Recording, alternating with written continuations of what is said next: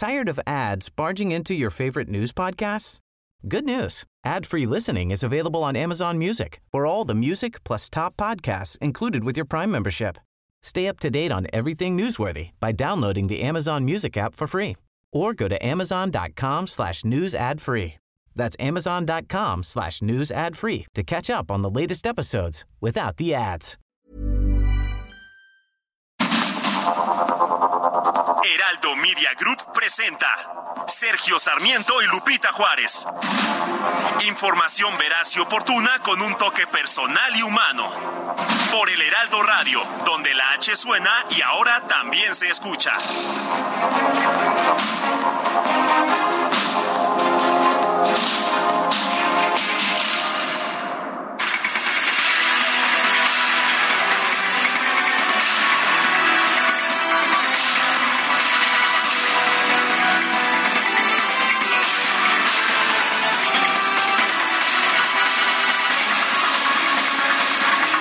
Todos, un placer saludarles. Muy buenos días, bienvenidos a la información en esta mañana pasada por agua. ¿Qué tal? ¿Cómo le ha ido aquí en la Ciudad de México? Durante la noche y madrugada nos llovió y fuerte, así que maneje con mucha precaución si usted está circulando por las calles de esta gran ciudad. Estuvo duro, ¿no? A las 3 de la mañana decía uno, bueno, ¿qué se está cayendo el cielo? ¿Qué pasa? ¿Qué granizada? Nos decían que, pues, eh, por ahí también en las carreteras habría que tener cuidado porque había neblina en la México Toluca. Me estaban pasando información. También me mandaron una fotografía hermosísima del Nevado de Toluca, donde está todo blanco, todo blanco, pero también ahí hay que tener mucho cuidado si usted circula por esa vía eh, de Toluca, de eh, Coajimalpa hacia eh, la ciudad de Toluca. Aguas, eh, tenga mucho cuidado, hay que manejar con precaución. O los que vienen a la Ciudad de México, que también vienen a trabajar, también hay que manejar con cuidado. Y bueno, nos dice Francisco Porrúa, Tampico, Tamaulipas está de fiesta. Hoy cumple 200 años de su fundación. Pues a todos nuestros cuates allá en Tampico, muchas felicidades. Qué bueno que están de fiesta. Y bueno, estaremos muy atentos, muy pendientes y platicando sobre este tema que ayer por la noche se dio a conocer. La Fiscalía General de la República abrió una carpeta penal en contra de Francisco Garduño. La Fiscalía está procediendo contra el titular del Instituto Nacional de Migración luego del incendio donde murieron 40 migrantes. Así que también estaremos platicando con todo detalle de este tema. Vámonos a un resumen de lo más importante. Hoy es miércoles ya 12 de abril del 2023 y estas son las noticias.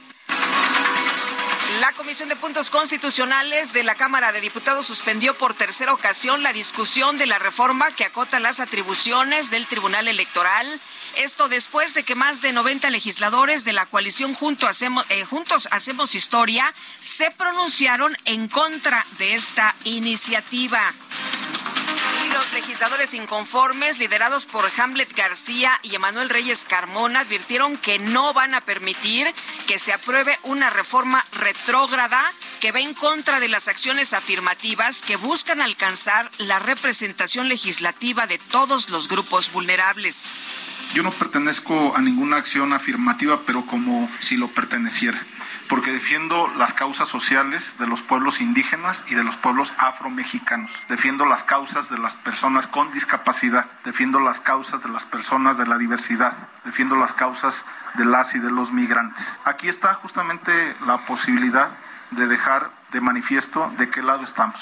¿Estamos del lado de la razón, del lado de la justicia o estamos a favor de una reforma retrógrada que afecta a millones de mexicanos y de mexicanas?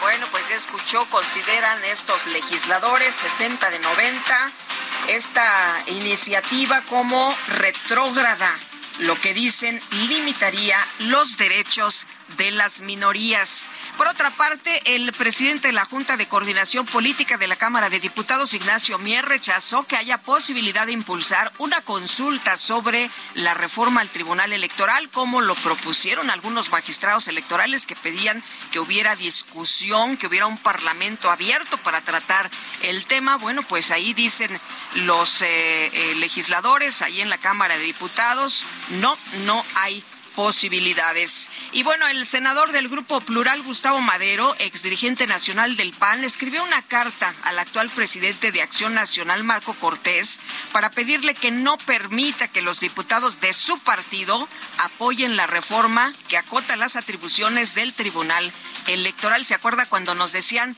el Tribunal Electoral no se toca? tendremos una moratoria porque no habrá ninguna acción que pueda cambiar eh, pues eh, lo que tenemos actualmente. Bueno, pues ahora ahí está la petición de Gustavo Madero, ex dirigente nacional del PAN, que les dice, pues eh, apoyen, que no apoyen la, la, reforma que acota las atribuciones del Tribunal Electoral, ¿no? Que no permita que los diputados de su partido, pues apoyen y den el sí a esta reforma. El PRD presentó una queja ante el INE para denunciar una presunta promoción indebida de los aspirantes presidenciales de Morena a través de la serie de dibujos animados Las Corcholatas 2024, producida por eh, eh, Mexi Cartoons y difundida en redes sociales. El secretario de Gobernación, Adán Augusto López, encabezó este martes un acto oficial de entrega de fertilizantes en Chiapas, el cual se convirtió ¿Qué cree usted? Sí, adivinó en un evento para promover sus aspiraciones a la candidatura presidencial de Morena. escucho más fuerte!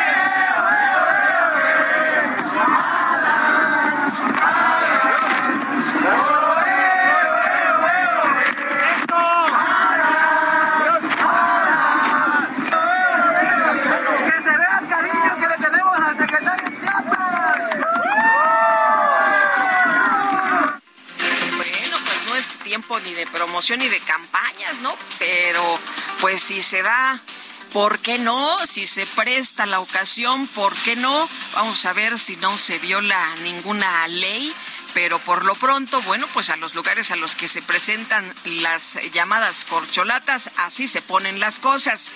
La candidata de Morena al gobierno del Estado de México, Delfina Gómez, reveló que por cuestiones de agenda no podrá asistir al primer debate con su adversaria priista Alejandra del Moral, programado para el próximo 20 de abril.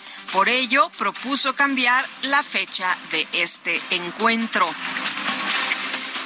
La Cámara de Diputados aprobó una reforma que reduce de 21 a 18 años la edad mínima para ser diputado y de 30 a 25 años la edad para acceder al cargo de secretario de Estado. ¿Cómo la ve? ¿Cree usted que pues eh, sean más eh, eficientes y mejores los legisladores si tienen 18 años? Hay que darles esta oportunidad. Debemos o se debe aprobar y debemos apoyar esta reforma eh, pues eh, por lo pronto se tiene que revisar en el Senado, pero por lo pronto la Cámara de Diputados ya le puso visto bueno, ya le dio su aprobación, ya su palomita para que esta reforma pues se eh, reduzca la edad mínima para ser diputado. Imagínese un chavito de 18 años como diputado, ¿cómo la ve? ¿Bien o mal? Bueno, y por otra parte, un juzgado federal ordenó a la Junta de Coordinación Política del Senado llevar a cabo los nombramientos de los dos comisionados del INAI que siguen vacantes. Bueno, y en realidad son eh, tres los comisionados, ¿no? Con la salida de Francisco Acuña, el INAI dice que está de pie, la presidenta eh, del INAI, eh, Blanca Lilia Ibarra, dijo que están de pie y que están trabajando y pidió a los legisladores pues que agilicen, que agilicen eh, esto de los nombramientos de los comisionados que faltan. El senador de Morena, Eduardo Ramírez, anunció que va a presentar una iniciativa de ley para reducir a cuatro el número de integrantes en el Pleno del INAI ante la dificultad de construir mayorías calificadas en la Cámara Alta como es el INAI, un organismo autónomo constitucional, no se paralice, siga trabajando y pueda emitir resoluciones vinculatorias, resoluciones que son de su competencia. La ley dice que deben ser mínimamente cinco los que emitan resoluciones. Mi propuesta es que con cuatro elementos puedan emitirlos y de esta forma poder tener resoluciones que el pueblo de México y ciudadanos acuden a estas instancias para tener el derecho a la información. Esta es una responsabilidad que lo hacemos desde el Senado y sobre todo eh, enviando una propuesta que es factible en este momento en lo que nos ponemos de acuerdo. Bueno, el ministro de la Suprema Corte de Justicia, Juan Luis González Alcántara, presentó un proyecto de sentencia, escuche usted, que propone declarar inconstitucional la transferencia operativa presupuestaria y administrativa de la Guardia Nacional a la Secretaría de la Defensa Nacional. Algunas organizaciones el día de ayer, como eh, el, eh, pues eh, esta asociación Miguel Agustín Pro, dio la bienvenida y dijo que debe ser mandato civil, así que muchos pues han aplaudido esta decisión o este planteamiento. Y la Fiscalía General de la República procedió penalmente contra el director del Instituto Nacional de Migración, Francisco Garduño, por presuntas omisiones al garantizar las condiciones de seguridad en la estancia provisional migratoria de Ciudad Juárez, Chihuahua. Pues la Fiscalía General de la República ya abrió una carpeta penal en contra de Garduño. La Fiscalía ha procedido contra el eh, titular del Instituto Nacional de Migración luego de este incendio donde murieron 40 migrantes. Bueno, y un tribunal federal ordenó admitir a trámite un amparo promovido por Pío López Obrador, hermano del presidente de la República, con el que busca reabrir la investigación en contra de los responsables de difundir los videos en los que se le observa recibiendo dinero en efectivo. En redes sociales se dio a conocer un video que presuntamente muestra cómo fue provocado el incendio en la central de abasto de la Ciudad de México, aparentemente por un conflicto familiar. Y la Fiscalía Capitalina confirmó la detención de un sujeto identificado como Gustavo N., presunto implicado en el homicidio de un comensal del restaurante La Polar, ocurrido el pasado 8 de enero. El fiscal general de la Ciudad de México, la fiscal, quiero decir, informó que entre el 17 de marzo y el 7 de abril de este año, un total de 95 personas fueron vinculadas a proceso por delitos en contra de las mujeres. Vamos a escuchar a Ernestina Godoy. 50 personas fueron imputadas por violencia familiar. 26 personas por abuso sexual, 7 por feminicidio, 3 por violación, igual número por acoso sexual, 2 por el delito contra la intimidad sexual y dos más por tentativa de feminicidio, una por trata de personas y una persona más por tentativa de violación. Los rectores de los cinco planteles de la Universidad Autónoma Metropolitana se dijeron abiertos al diálogo y con disposición a actuar en contra de la violencia de género en sus planteles. Esto con el objetivo de avanzar en las negociaciones para levantar el paro de labores en esa institución. Un grupo de alumnos de la UNAM marchó hacia Ciudad Universitaria y bloqueó por más de una hora y media Avenida Insurgentes para exigir que continúen los apoyos del gobierno federal para las becas Elisa Acuña. Y la Cancillería del Perú exigió a los gobiernos de México, Colombia y Chile la entrega sin mayores dilaciones de la presidencia pro tempore de la Alianza del Pacífico que no quiere entregar el presidente López Obrador. Los gobiernos de los Estados Unidos, Panamá y Colombia acordaron lanzar una campaña de dos meses para frenar la inmigración ilegal a través de la región selvática conocida como el Tapón del Darién en la frontera entre Colombia y Panamá.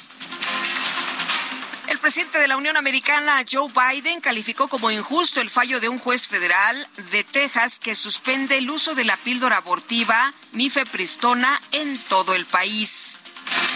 Este martes se registró un nuevo tiroteo en una funeraria de la ciudad de Washington con un saldo de por lo menos una persona muerta y tres lesionados.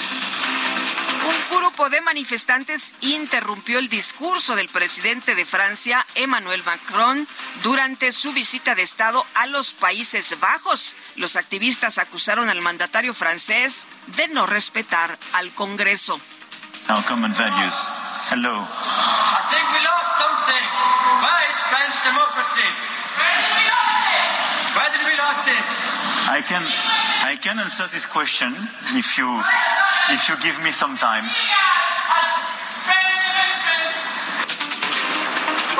Pues dijo el presidente, puedo responder estas preguntas si me dan tiempo. Ahí estuvo el negrito en el arroz en esta gira del presidente francés y el Congreso de Chile aprobó una ley que reduce gradualmente la jornada laboral de 45 a 40 horas semanales. En información de los deportes, el Manchester City se impuso 3-0 sobre el Bayern de Múnich en el juego de ida de los cuartos de final de la UEFA Champions League. Y el Inter de Milán tomó ventaja en la lucha por el pase a las semifinales de la Champions League al ganar 2-0 en su, en su visita al Benfica. Las destacadas de El Heraldo de México.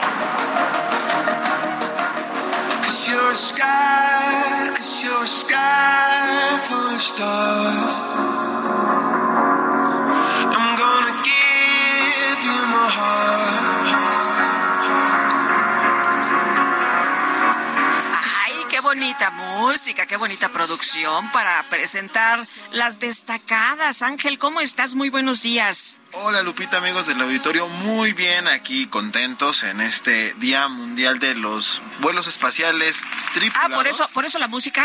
Por eso la, la música, aunque a mí me hubiera gustado más algo así como ven a volar, vamos a volar, de menudo, pero pues, no, respetamos los gustos musicales del DJ, Quique. y la productora.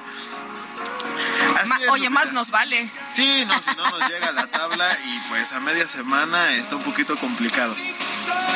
Así es, Lupita, pues vamos. O, oye, no nos van a poner la que la, la que dijiste, ¿eh? Estábamos esperando así como que a ver si la lanzan como cohete, ¿no? Como como tri, eh, no. como como viaje tripulado. Aquí, aquí la democracia está fallando, Lupita. Así Híjole. Que, antes de que nos llegue la tabla que ejerce la la señora productora, vamos a comenzar de una vez con las destacadas del Heraldo.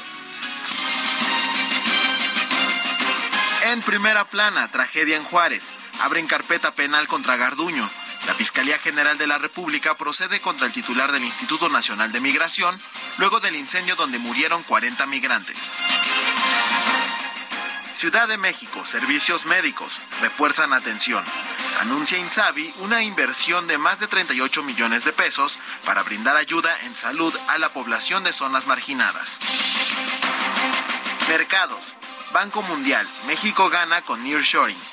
El organismo internacional resaltó el crecimiento de 40% de la inversión extranjera directa en el país en los últimos 10 años. Estados. Estado en alerta. Oaxaca peligroso para las mujeres. En los últimos meses los feminicidios han incrementado y la entidad se ha vuelto la más riesgosa, sin avances en las investigaciones. Orbe. Guerra en Ucrania. Kremlin acorrala a rusos. Aprobaron una ley que prohíbe que los llamados a filas abandonen el país. Finalmente en meta, el Manchester City golea 3-0 en casa al Bayern para poner un pie en las semifinales de la Champions League. Pero a ti eso te tiene sin cuidado, ¿no? Tú. ah. Pues sí me importa porque yo le voy al Real Madrid, debo re- de reconocerlo, y sí me da un poquito de miedo este Manchester City que Ah, está, sí, está sí. muy fuerte. Sí te pone a temblar un poco. La verdad es que sí, pero si me preguntan lo voy a negar rotundamente, que quede entre nosotros. Muy bien, al cabo que nadie nos está escuchando esta mañana, ¿no? Semana de Pascua, aquí entre nos. Queda entre amigos. Lupita, amigos, hasta aquí las destacadas del Heraldo. Gracias, Ángel, Ángel Gutiérrez, muy buenos días. Y en la música, Ya se fue, perdonen ustedes. Y que me traigan más botella. Para quitarme este sabor de su sudor. Y que me apunten en la cuenta. Toda la desgracia que dejó.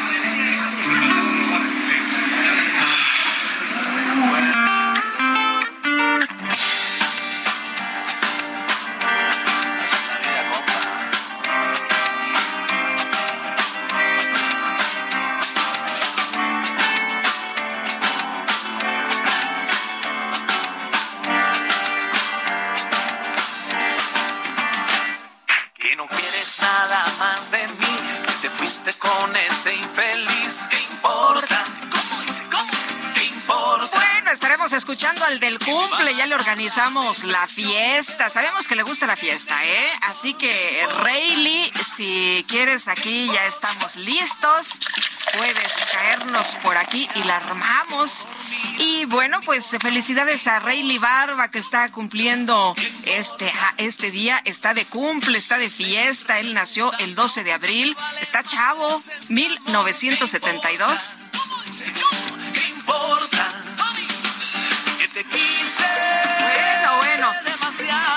Esto se llama Así es la vida y hay que recordar que Rayleigh, que es eh, cantautor, eh, participó como vocalista de esta agrupación Elefante que tuvo grandes éxitos.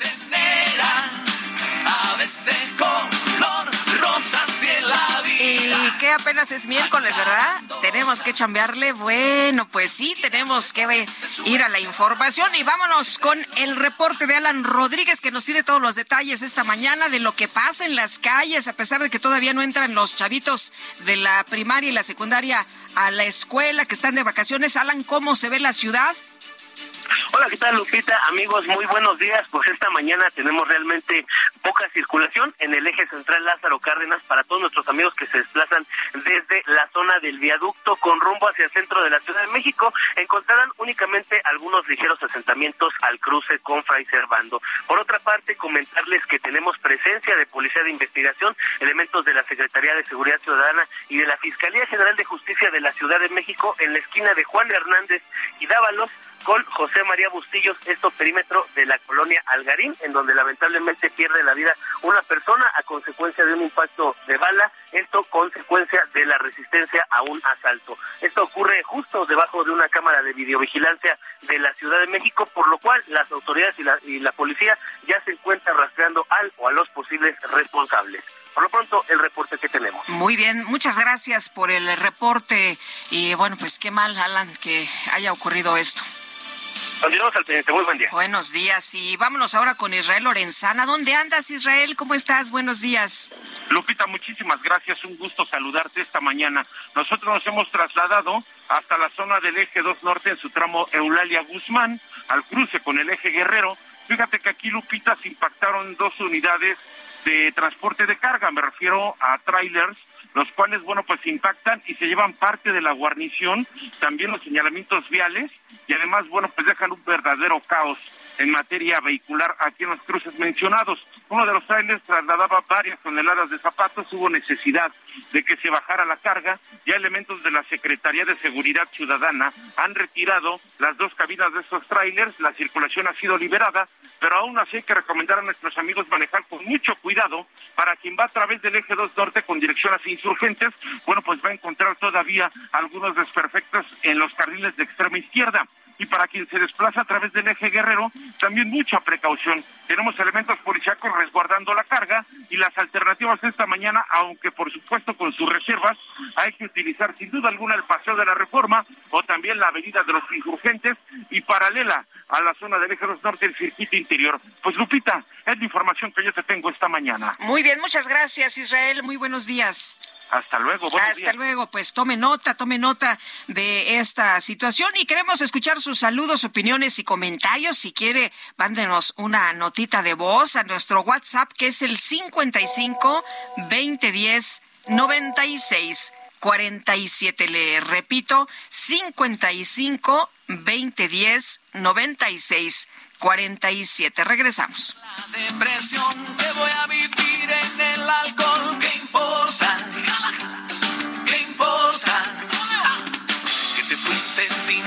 Que no dormirás en mi colchón, ¿qué importa? ¿Qué importa? Que ensuciaste mi reputación,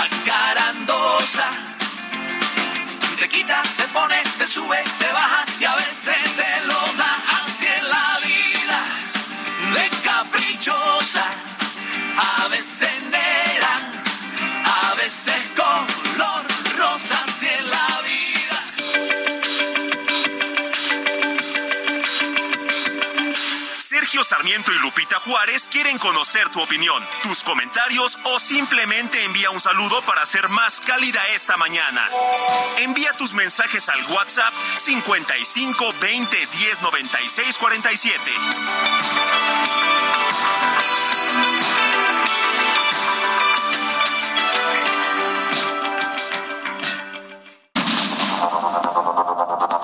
Continuamos con Sergio Sarmiento y Lupita Juárez por el Heraldo Radio.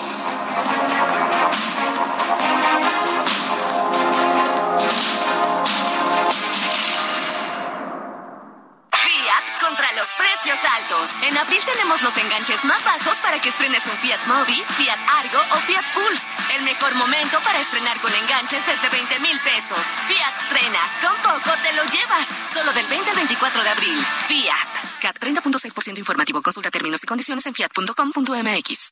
La polarización es la estrategia de la 4T. Un debate público muy intenso que cambió lo, digamos que cambió los factores del debate, exacerbación de sentimientos o de confrontación social o de prácticamente casi una guerra civil. El coordinador de comunicación social de la presidencia reflexiona sobre Andrés Manuel López Obrador. Encontré curiosamente en varios momentos de mi vida que la figura de Andrés Manuel López Obrador pues se atravesaba, ¿no? Eh, primero en la lucha por la democracia. ¿Qué pasará al final del sexenio? Estoy dispuesto a, a seguir adelante en, en, lo que se requiera. Este miércoles, en Perfiles de Heraldo Media Group, Jesús Ramírez Cuevas, coordinador de comunicación social de la presidencia, referente de la noche, 21 horas, solo por Heraldo Televisión. Consiéntete con la maestría y calidad milimétrica de nuestros sistemas de descanso. Te mereces un Silly.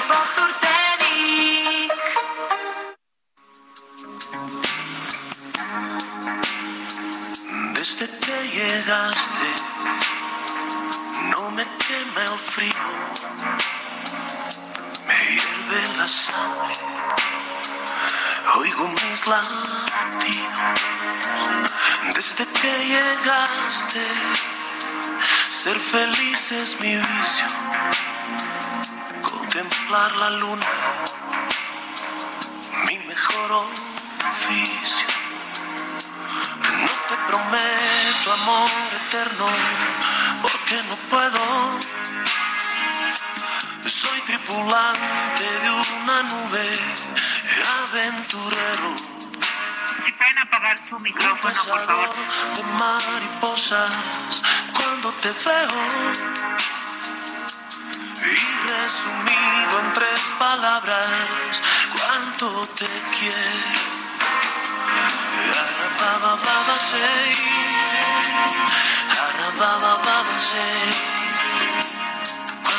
No, bueno, se nota que el DJ Kike está enamorado. Dejó la canción un poquito más.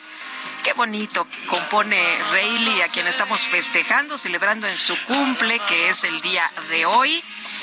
¿Y qué tal cuando dice soy tripulante de una nube aventurero, un cazador de mariposas cuando te veo? Nada está prohibido.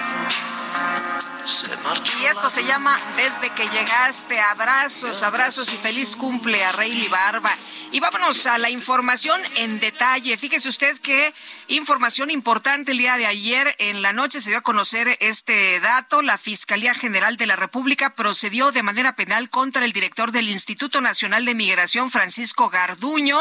¿Y cuáles son las acusaciones? ¿Cuáles son los señalamientos? Diana Martínez, cuéntanos qué tal. Buenos días. Así es, Lupita, muy buenos días. La Fiscalía General de la República procedió penalmente contra el titular del Instituto Nacional de Migración, Francisco Garduño, luego del incendio en el que perdieron la vida 40 migrantes en Ciudad Juárez, Chihuahua. El Ministerio Público de la Federación ejerció acción penal en contra del funcionario por el delito de ejercicio ilícito del servicio público y la Fiscalía también presentó ante un juez la imputación contra Antonio N., ya que ambos directivos del Instituto Nacional de Migración presuntamente incurrieron incurrieron en conductas delictivas al incumplir con sus obligaciones de vigilar, proteger y dar seguridad a las personas e instalaciones a su cargo, propiciando delitos contra migrantes.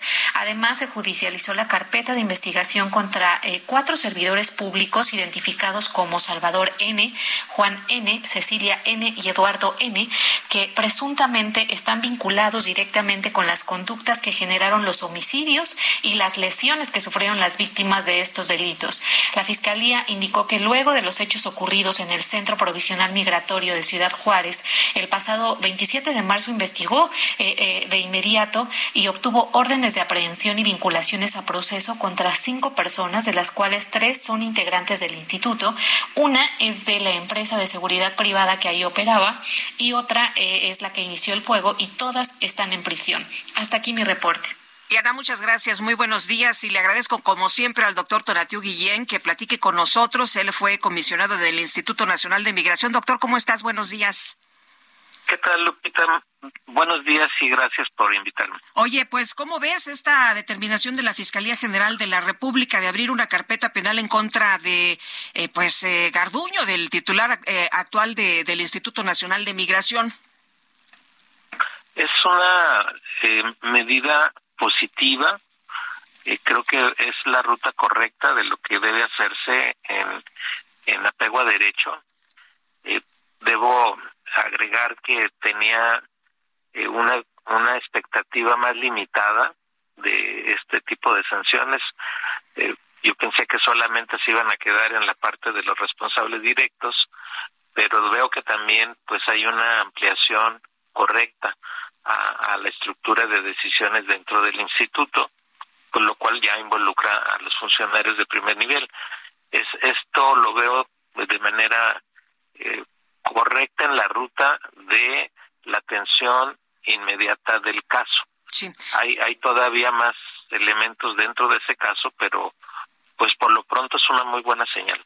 Sí, porque muchas personas señalaban, bueno, ¿y, qué pasa con el titular? ¿Sigue trabajando? ¿No va a haber investigaciones más arriba? ¿Se va a quedar en los eh, funcionarios de, bajo nivel? Pero lo que estamos viendo es otra cosa. Pero, doctor, también quisiera preguntarte sobre este tema. ¿Cómo ves la desaparición del Instituto Nacional de Migración? ¿Es una buena idea? ¿Es una ruta correcta eh, transitar por, por aquí, crear una nueva institución?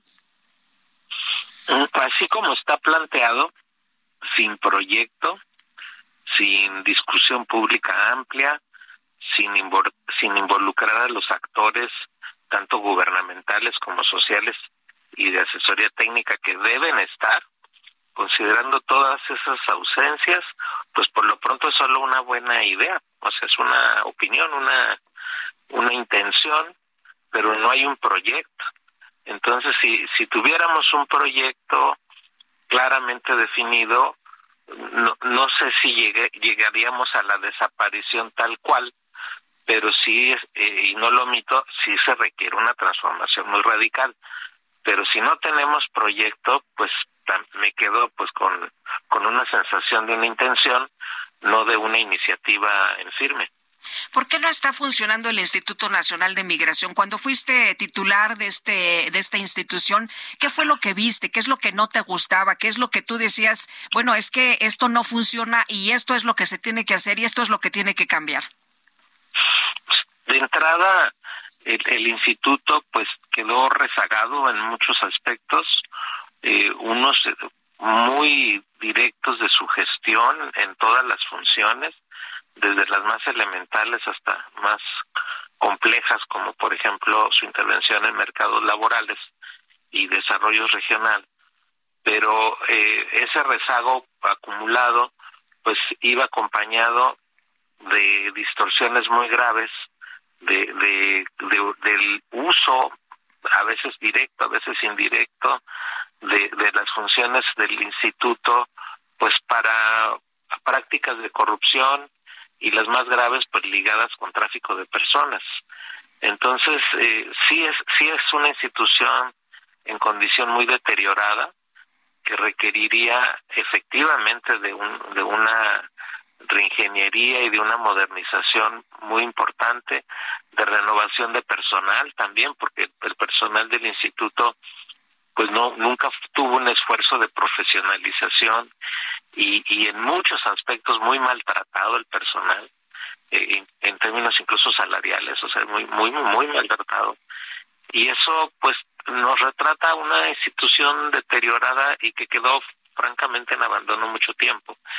Y, y no y no y no tuvimos oportunidad de terminar de hacer las reformas que estaban ya caminando de operación y de política, que me parece que son las más importantes, Lupita, de, política migratoria y política de refugio, que sería el caso que actualmente nos ocupa por la coyuntura en México. Entonces, ese, ese mapa que te estoy describiendo en general, pues sí, urge, sí urgía desde entonces pues la reforma del instituto en todos estos sentidos de modernización administrativa, de personal, de actualización de procesos, de control y supervisión, y, y, estaba claro que lo teníamos que hacer. Desafortunadamente, pues no, no hubo oportunidad de seguir caminando por ese camino. Oye, y, bueno, lo que vemos es una situación muy grave para los eh, migrantes, ¿no? Vemos la persecución desde las policías municipales, estatales, eh, Guardia Nacional, en fin, estas redadas que hay, estas detenciones, a pesar de que la gente tiene papeles que demuestran que están en tránsito y que están esperando eh, ser llamados en los Estados Unidos. Pero por otra parte, también, doctor, la Fiscalía ha explicado que ha procedido contra Garduño porque se llegó a la conclusión de que hubo misiones en el cuidado de las estaciones migratorias y, que estas no son aisladas, ¿no? Que ya había incluso un patrón de repetición y que en Tabasco había ocurrido una situación similar a, lo registrado en Ciudad Juárez, nada más que ahí se murió una persona en vez de 40. Sí, no tienes razón. Efectivamente son observaciones que ya se habían hecho. Eh, también te comento que, de, que desde un inicio, pues el proyecto eh, original era transitar de estaciones a albergues, especialmente pensando primero en, la niñez migrante y en familias, y, a partir de ahí modificar el, el proceso de, de, el proceso migratorio para quien se encuentre en México en situación irregular. Eh, y, y no se hizo se quedó todo eso este pues pendiente. Y lo que quedó pues fueron los mismos las mismas prácticas y las mismas limitaciones. Y, y ahora pues ya conforme a las pruebas pues en condiciones mucho peores de deterioro y de gestión. Entonces ese eso del ese esa limitación no solo es vieja sino que empeoró en las estaciones. Pero lo que sí vale la pena subrayar es que la ruta no es ni hacer más grandes estaciones ni ni reformarlas internamente que no digo que no sea importante sino no tener necesidad de estaciones. Y hay actualmente un un argumento mucho más sólido para ir por este otro camino de no estaciones que es hacer eh, y reconocer primero que la población actualmente en México en condición irregular en tránsito en su mayoría son solicitantes de refugio. Pues es un perfil social y jurídico muy distinto del que teníamos en años atrás. Y este nuevo perfil que es más dramático, que tiene otro tipo de vulnerabilidad y que requiere y demanda protección internacional, nos obligaría a girar de la ley de migración a la ley de refugiados y del Instituto de Migración a la Comar. En otras palabras, quien debe estar en el proceso de atención de, de esta población no debe ser el instituto, debe ser la Comar. Y la Comar pues no necesita ni, ni, ni estaciones ni, ni ese tipo de procedimientos, sino ejercicios de protección que están en la ley, están en la Constitución y están en los tratados que México ha firmado.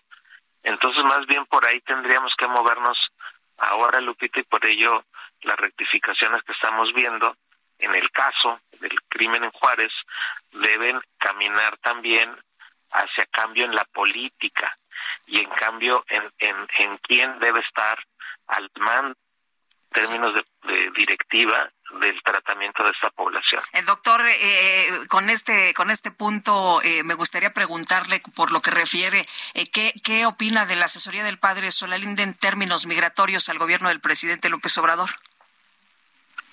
Pues puede estar muy bien intencionada, no dudo eso, pero reitero que no hay proyecto, no, no lo hemos visto y lo que lo que si si nos quedamos con una intención y no están involucrados eh, las partes que deben estar como organismos de la sociedad civil que son realmente los que están eh, muy cercanos a la problemática migratoria, si no están involucrados el, el poder legislativo, mismo Segov, yo no sé qué tanto está realmente eh, involucrado en esto, otros actores que son también muy importantes como líneas aéreas, los aeropuertos, en la dinámica de movilidad de personas.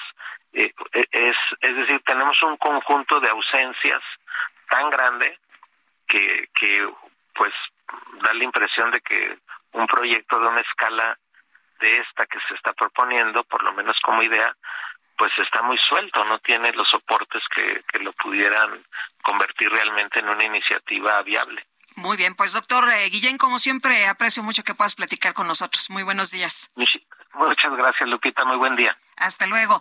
Bueno, y como usted sabe, ha habido una discusión eh, intensa, interesante sobre pues eh, estos eh, temas que buscan limitar las facultades del Tribunal Electoral. El día de ayer una discusión interesante. Juan Ortiz, director de Lupa Legislativa MX. Entonces estuviste pues haciendo como siempre las crónicas que, que nos das a través de tu cuenta de Twitter, dándonos información sobre este tema. ¿Cómo te va? Muy buenos días. Hola Lupita, muy buenos días, muchísimas gracias por la invitación y sí, aquí dando seguimiento a este tema tan complejo, ¿no? Eh, oye, sobre el cual ya nos advertías, ¿no? Nos decías, a ver, pongan luz sobre esto, que sería una discusión intensa y podría ser, pues, eh, un tema que no le convenga a la ciudadanía, que no le convenga a la democracia. Pero cuéntanos qué fue lo que ocurrió el día de ayer. Eh, pensábamos que, pues, ya pasaba, ¿no? Ayer por la tarde se ha suspendido tres veces esta votación, pero ayer sorprendió la posición de algunos miembros de Morena. Sí, así es. venimos de una discusión, bueno, falta de discusión que se pospuesto ya tres veces, como mencionas, precisamente porque hay una rebelión interna, principalmente eh, Morena. Se había dicho que hay alrededor de, de 90 diputados que están, digamos que en contra de esta reforma contra el Tribunal Electoral, lo que refiere a las acciones afirmativas, es decir, las decisiones que toma para favorecer a a mujeres y grupos minoritarios para que tengan representación política y son 90 diputados que no están de acuerdo. De ellos la mayoría son de Morena, 60 aproximadamente, y el resto son de del, PRI, el Partido Verde y del PT. Sin estos 90 no alcanza mayoría calificada eh, esta reforma, es decir, las dos terceras partes de diputados para que pase. Entonces, ahí el, lo complejo de este tema, están negociando todavía. A esto se suma, digamos, la posición ambigua que ha tenido el PAN, porque tanto el PAN como el PRI no han salido ninguno de estos días a justificar o a defender esta reforma constitucional. Y tenemos entendido que el PAN eh, tiene este, intereses distintos a lo que esos rebeldes tienen, porque lo, que quiere el PAN precisamente es de que se impongan estas, estas medidas para limitar las acciones afirmativas. Oye, pero nos habían prometido, ¿no? ¿Te acuerdas que habían dicho que, que entraban en moratoria para no que no se aprobara este tipo de, de, acciones, para no modificar nada eh, después de lo del plan B y de las marchas y que habían dicho tanto el PRI, el PAN, el PRD que el Tribunal Electoral no se tocaba? Sí, la verdad es que es una, una traición para quienes apoyaron a la Alianza Va por México, porque precisamente pidieron los votos, pidieron la confianza para hacer contrapeso a Morena y hoy los vemos unidos como hermanos, pues contra el Tribunal Electoral. Como dice, se llamó una moratoria constitucional. En, cuando se presentó, se dijo textualmente que ni que el INE ni el Tribunal se iban a afectar. Cuando se suman a las marchas a favor de la democracia, las dos marchas, dijeron textualmente, no, el INE no se toca, el tribunal no se toca, y estamos viendo justo lo contrario. Realmente es un pésimo mensaje para la gente que le dio su confianza, porque ahora sí que están yendo contra todo esto que dijeron. Ahora, eh, ¿cómo ves la posición de los legisladores eh, eh, Hamlet García y Emanuel Reyes Carmona que dicen que pues no van a permitir que se apruebe una reforma que además menciona no es es retrógrada, que va en contra de las acciones afirmativas que buscan alcanzar la representación legislativa de todos los grupos vulnerables y decía uno bueno yo no pertenezco a este sector pero pero no quiero que se apruebe una pues una reforma que que va a afectar a las minorías. Mira, esta reforma constitucional sí es un poco compleja, pero ya el corazón de esta reforma es proteger los intereses de las dirigencias partidistas frente a decisiones del Tribunal Electoral. Históricamente el Tribunal Electoral ha tomado decisiones que ha obligado a los partidos políticos a abrir espacios, ceder espacios principalmente a las mujeres, población indígena, población afromexicana, la comunidad LGBT más, entonces, y de hecho la, la gota que derramó el vaso fue la decisión del Tribunal Electoral de abrir la lista para la, presidencia del INE a solo mujeres. Esa decisión no le gustó ni a, este, a, los coordinadores parlamentarios. Entonces, a partir de eso es que se presenta esta reforma constitucional. Pero es una me, acuerdo que Morena dijo que se estaba extralimitando el, el Tribunal Electoral, ¿no? Cuando dijeron que había una terna solo de mujeres. Así es, pero es una, es una reforma que solamente beneficia a las dirigencias. Por eso cuando lo quieren bajar para convencer a los diputados, a sus bases, es cuando entran en problemas. Porque cómo justifican esta, esta reforma que solamente les beneficia a ellos y termina afectando precisamente a sus diputadas y a los diputados y diputadas que entraron por acciones acciones afirmativas. Sí. Oye, ¿por qué beneficia solo a, las dirigencias? ¿Va a proteger a quienes están en este momento en el cargo, a Alejandro Moreno, a Mario Delgado, a Citlali? Sí, porque lo que propone la reforma constitucional es que las decisiones que tomen los grupos parlamentarios le hace los coordinadores y las dirigencias de los partidos no puedan este, ser, eh, no puede intervenir el Tribunal Electoral que todo quede en lo interno. O sea, que tanto los partidos, las dirigencias y los grupos parlamentarios sean como entes por arriba de la Constitución y no haya nadie quien les diga algo. Entonces dejan fuera al Tribunal Electoral porque realmente vivimos en un en un sistema de pesos contra pesos, de donde una decisión tiene que ser revisada por otro. Quieren sacar de esa de esa fórmula a los partidos y a los grupos parlamentarios. Y es por eso que, por ejemplo, lo que estamos viendo con con Citlal y con Delgado que extendían su mandato y fue precisamente la impugnación por parte de sus propios militantes, no de otros, de los militantes de Morena, quienes impugnaron esa decisión para invalidar la, extensión de mandato. Entonces, si se aprueba esta reforma, pues los militantes también no les van a no van a tener con quién defenderse ante las decisiones de las cúpulas partidistas. Oye, entonces, si se mantiene como, como están las cosas, si se mantienen los diputados que han dicho que no, entonces no pasa. Si estos 90 diputados se mantienen firmes y no dan su voto, no pasa, no alcanza la mayoría calificada en la Cámara de Diputados. Bueno, pues hay que estar atentos, ¿no? De quiénes son para las próximas votaciones, los que sí aprueben y los que no aprueben. Hay que estar muy pendientes los ciudadanos, ¿no? Sí, o sea, deben tomar en cuenta su voto porque realmente lo que yo estoy viendo aquí es que sí se van a sí van a recordar los nombres. Muy bien. Pues Juan, como siempre, aprecio mucho que puedas platicar con nosotros. Muy buenos días. Muy buenos días, Lupita. Hasta luego. Al contrario, Juan Ortiz, director de Lupa Legislativa MX. Nosotros tenemos que hacer una pausa, pero regresamos de inmediato. Le quiero recordar nuestro número de WhatsApp 55 2010 96 47. Que no quieres nada más de mí, que te fuiste con ese infeliz. ¿Qué importa? ¿Cómo dice? ¿Cómo? ¿Qué importa? va a matar la depresión,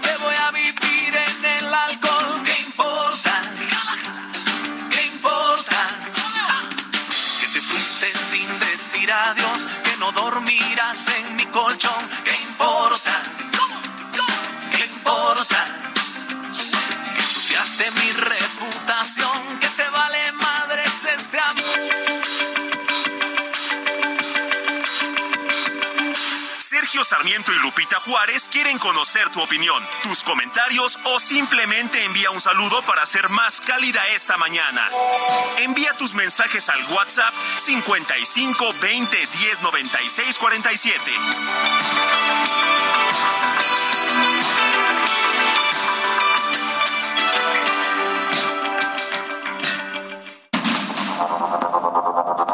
Continuamos con Sergio Sarmiento y Lupita Juárez por el Heraldo Radio.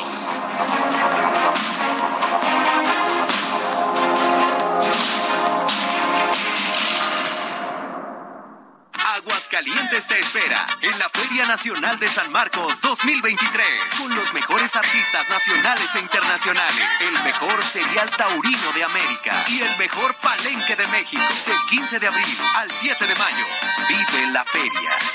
¡Viva Aguascalientes! Gobierno del Estado. La polarización es la estrategia de la 4T. Un debate público muy intenso que cambió lo, digamos que cambió los factores del debate, exacerbación de sentimientos o de confrontación social o de prácticamente casi una guerra civil.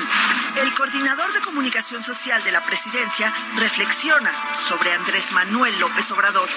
Encontré curiosamente en varios momentos de mi vida que la figura de Andrés Manuel López Obrador pues se atravesaba, ¿no? Eh, primero en la lucha por la democracia. ¿Qué pasará al final del sexenio? Estoy dispuesto a, a seguir adelante en, en, lo que se requiera. Este miércoles, en Perfiles de Heraldo Media Group, Jesús Ramírez Cuevas, coordinador de comunicación social de la presidencia, referente de la noche, 21 horas, solo por Heraldo Televisión. Fiat contra los precios altos. En abril tenemos los enganches más bajos para que estrenes un Fiat Mobi, Fiat Argo o Fiat Pulse. El mejor momento para estrenar con enganches desde 20 mil pesos. Fiat estrena. Con poco te lo llevas. Solo del 20 al 24 de abril. Fiat. CAT 30.6% informativo. Consulta términos y condiciones en fiat.com.mx. Me despierta el corazón en la mañana. Puedo ver salir el sol en su mirada. Todo puede suceder cuando se ama. El amor sabe mejor sobre la cama, pero se te apaga el sol cuando se marcha y cuelgas los ojos en la ventana. Y vives de a poco y se detiene el tiempo en tu cara y se te acaba el cuento cielo y no sabes ni cómo te llamas. Oh, no. Y sientes que la Virgen te ama, sientes que el silencio te embriaga y quieres gritar. Bueno, para que canten un ratito, ¿qué tal? ¿Qué tal los recuerdos? De la noche a la mañana se llama esto que interpreta Rayleigh con elefante. Rayleigh, el del cumple. Bueno, y vámonos a los mensajes. Nos dice una persona del auditorio, buenos días, saludos de Javier Navarro, Lupita, y que los diputados no se les ocurra poner niños en las cámaras, los viejos son los sabios. Para jubilarte requieres años de ahorros, pero para vivir del trabajo de otros quieren que desde los 18 años tengas acceso a un sueldo que tiene origen en el trabajo de los demás, que al menos presenten pagos de impuestos por una cantidad similar a la que van a percibir los siguientes tres años y cuotas legislativas para mayores de 60 años serían más justas. Buenos días, Lupita. Rafael del Olmo de la Ciudad de México. Y nos dice otra persona, productivo miércoles de plaza rumbo al Parlamento Infantil. ¿Qué podría salir mal? Rodolfo Contreras desde Querétaro. Bueno, y le decíamos a usted que se aprobó en la Cámara de Diputados reducir la edad mínima para ser diputada y diputado federal de 21 a 18 años, ¿sí? Así como lo oye, de 21 a 18 años. Y para ser secretaria y secretario de Estado de 30 a 24 años. Le preguntábamos, ahí tenemos una encuesta en eh, Lupita Juárez H, en mi cuenta de Twitter y también en arroba Sergio y Lupita, esta pregunta. ¿Está usted de acuerdo en la reducción de la edad de 21 a 18 años para ser diputado federal?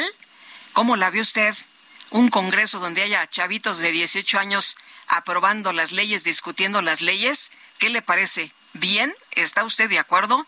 ¿O de plano no le checa el dato, no le checa la idea. ¿Tiene usted hijos de 18 años? ¿Cómo los ve? ¿Cómo los ve usted?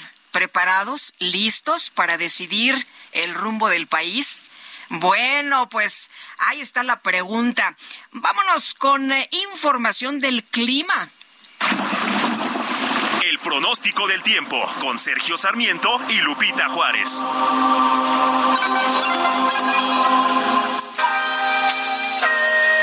Lidia González, ¿cómo estás? Muy buenos días. ¿Cómo nos va a tratar el clima en las próximas horas? Oye, qué lluvia durante la noche y madrugada. Por lo pronto, desde las 3 de la mañana, muchos andamos despiertos. Así es, Lupita, pues gracias a Dios que hubo lluvia aquí en la Ciudad de México. Eh, bueno, en general te comento que para este día tendremos el ingreso de un frente frío que es el número 48. Este frente va a ingresar al noroeste del territorio nacional y va a ocasionar vientos con rachas fuertes de 60 a 70 kilómetros por hora en los estados del noroeste de México, así como un paulatinamente durante esta tarde y noche, eh, el día de mañana, perdón, un descenso en las temperaturas y algunas lluvias aisladas podrán presentarse en el estado de Baja California. Eh, por otro lado, lo que tendremos es un canal de baja presión en el interior del territorio nacional que también provocará lluvias principalmente en los estados del sur y sureste mexicano, así como en los estados del centro del país. Esto aunado al ingreso de humedad que tenemos del Océano Pacífico y del Golfo de México hacia el interior del territorio nacional.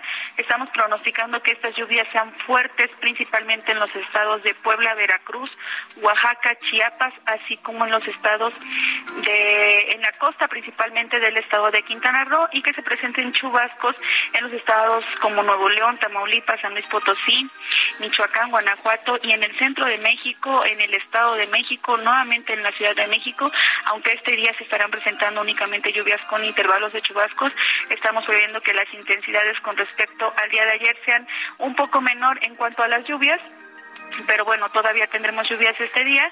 Y bueno, lluvias como te comentaba, aisladas en los estados de Baja California principalmente, así como en Chihuahua, Coahuila, Durango y Zacatecas. Eh, también lo que estaremos percibiendo este día eh, en la mayor parte del país, pues serán temperaturas templadas a cálidas, esto debido a las lluvias, pues hemos tenido un refrescamiento en las temperaturas diurnas, igual aquí en la Ciudad de México, pero en los estados costeros, sobre todo del Pacífico Central y Sur mexicano, así como en la península de Yucatán, Yucatán, las temperaturas seguirán siendo calurosas con valores por arriba de los 35 grados. Lupita, te comento que para la ciudad este día la temperatura que se pronostica máxima eh, será de 22 a 24 grados Celsius con intervalos de chubascos, como ya comentábamos, descargas eléctricas y posible caída de granizo. Y bueno, eh, prevalecerán condiciones de cielo despejado a medio nublado durante la mañana y ya hacia la tarde y noche nuevamente condiciones de cielo Lupita. Muchas gracias por la información, Livia. Muy buenos días. Un abrazo para servirles que tengan buen día. Gracias, hasta luego.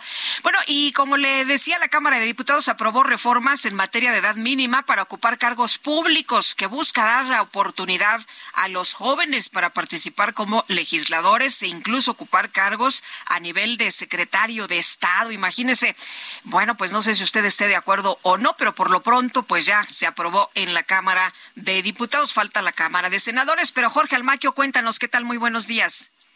Gracias, Lupita, amigo del Heraldo Radio. Así es, con mayoría calificada, la Cámara de Diputados aprobó reformas en materia de edad mínima para ocupar cargos públicos que busca dar oportunidad a los jóvenes para participar como legisladores e incluso ocupar cargos a nivel de secretario de Estado. Con 439 votos a favor, cero en contra y cero abstenciones, se avaló que los jóvenes desde los 18 años, ya no desde los 21, podrán ser diputados federales y locales. Para ser senadores, los aspirantes deberán tener el día de la elección 21 años y ya no 25, mientras que para formar parte del gabinete de la presidencia de la República deberán ser ciudadanos mexicanos por nacimiento, estar en ejercicio de sus funciones desde los 25 años cumplidos y ya no hasta los 30 años. En ese mismo tenor se aprobó que desde los 25 años pueda ser gobernador de una entidad un ciudadano mexicano por nacimiento y nativo de él o con residencia efectiva no menor de 5 años. En tribuna la diputada federal de Morena, Andrea Chávez, indicó que las propuestas que presentaron diversas legisladoras conjugan una serie de demandas que la población juvenil ha tenido durante décadas. Indicó que la explicación que se le da a la pertinencia histórica, social y cultural que tiene la iniciativa contiene cuatro principios que son la igualdad, la congruencia, la no discriminación y la reciprocidad. Y el último de los argumentos que evoca un principio pudiera ser el principio de la reciprocidad. ¿Cómo es posible que a los 18 años se permita privar de la vida a una persona en combate? ¿Se nos cobren impuestos, tengamos obligaciones fiscales? ¿Cómo es posible que podamos constituir empresas, podamos ejercer la patria potestad, podamos consumir bebidas alcohólicas? Ah, pero ni se les ocurra ser representantes ni tomar decisiones. De esta manera, el decreto pasó al Senado de la República y entrará en vigor el día siguiente al de su publicación en el Diario Oficial de la Federación y dentro de los 180 días naturales siguientes a su entrada en vigor, el Congreso de la Unión y la legislatura de las entidades federativas deberán ajustar sus constituciones y la legislación a fin de darle cumplimiento. Lupita, amigos, el reporte que les tengo. Gracias, Jorge. Muy buenos días. Igual para ti. Bueno, pues ahí está el planteamiento, ahí están las eh, argumentaciones, ¿no? Que pues están eh, eh, planteando por parte de diversos legisladores del por qué sí. Y bueno, pues ahora usted dígame, ¿está de acuerdo? ¿Por qué sí y por qué no? En otros temas, el ministro de la Suprema Corte de Justicia de la Nación, Juan Luis González Alcántara, Carrancá, planteó que se declare inconstitucional la transferencia de la Guardia Nacional a la Sedena. Diana Martínez, cuéntanos qué tal, buenos días. Así es, Lupita, muy buenos días.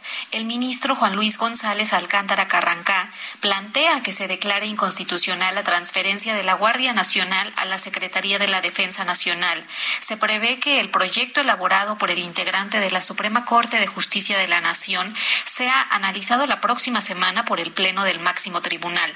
De acuerdo con el proyecto de sentencia, resulta inconstitucional el traslado administrativo, presupuestario, orgánico, funcional y de mando que el decreto impugnado establece esto porque pues este se opone al texto del artículo 21 eh, constitucional que como una garantía del carácter civil de la Guardia Nacional incorpora expresamente que esta debe quedar incorporada a la dependencia del ramo de la seguridad pública que formulará no solamente la estrategia nacional de seguridad pública sino sus programas, políticas y acciones. González Alcántara Carranca también advierte que la colaboración entre la Guardia Nacional y las Fuerzas Armadas no genera una peligrosa cercanía ni aumenta las formas de intervención de organismos militares en las instituciones de seguridad pública. Hasta aquí mi reporte. Gracias, Diana, Diana Martínez, por esta información.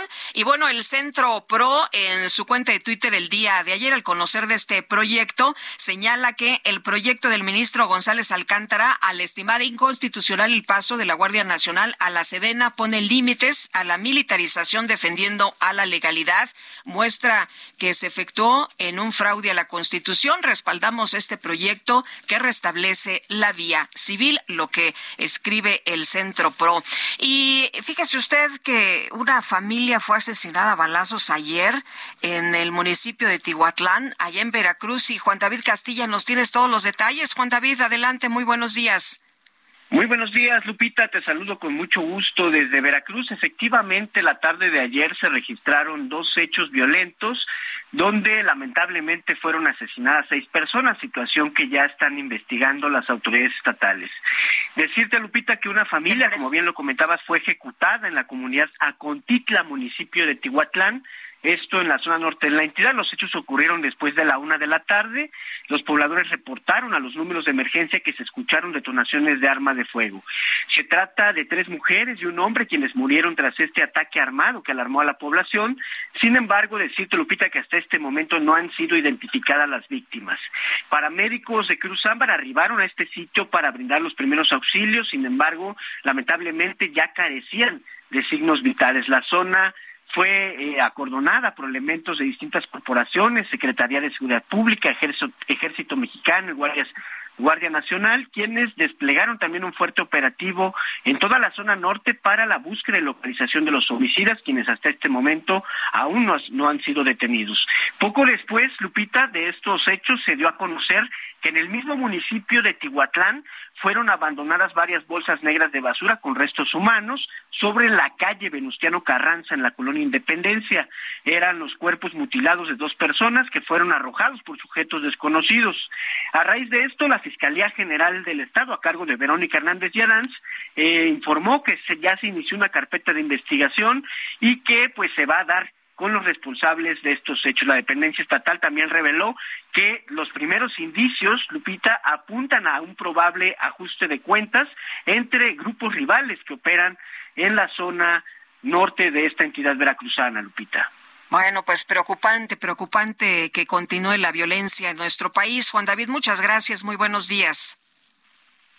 Lupita. Hasta luego. Bueno, pues un ajuste de cuentas, imagínese nada más, y entonces toda la familia es culpable. Esto es lo que indica una línea de investigación. Ya veremos finalmente qué fue lo que ocurrió en este caso. Y por otra parte, autoridades del eh, Instituto Nacional de Antropología e Historia de Yucatán presentaron la pieza disco de los jugadores de pelota, que es considerado como el hallazgo más importante de los últimos 20 años. Herbeth Escalante, cuéntanos qué tal muy buenos días. Buenos días, Lupita. Un gusto saludarte. Así es, autoridades del Instituto Nacional de Antropología e Historia, INA, en Yucatán, presentaron la pieza Disco de los Jugadores de Pelota, el cual es un marcador de piedra con escritura jeroglífica, descubierto recientemente en Chichen Itza que es considerado como el hallazgo más importante de las últimas dos décadas. En rueda de prensa indicaron que cuando se habla del juego de pelota, por lo general se relaciona con el sacrificio humano o la decapitación de jugadores, pero este marcador hace referencia a otro acto totalmente distinto, al parecer la conmemoración de algún evento importante ocurrido en Chichén. En el bajo relieve de la pieza se observa que un jugador le está hablando a otro y la probable lectura es que es un acto de conmemoración del juego de pelota. El verbo que posiblemente utilizan se asemeja a la palabra conmemorar, entonces estaría conmemorando la llegada de algún de alguien o sería un acto importante de este de esta actividad, indicó el arqueólogo Santiago Alberto Sobrino Fernández. De acuerdo con el INA, se trata de un marcador de piedra en forma circular, el cual presenta un bajorrelieve, una banda glífica eh, rodeando a dos personajes ataviados como jugadores de pelota. El de la izquierda porta un tocado de plumas y una banda que presenta un elemento en forma de flor, probablemente un lirio acuático. A la altura del rostro se distingue una voluta la cual puede interpretarse como aliento o voz.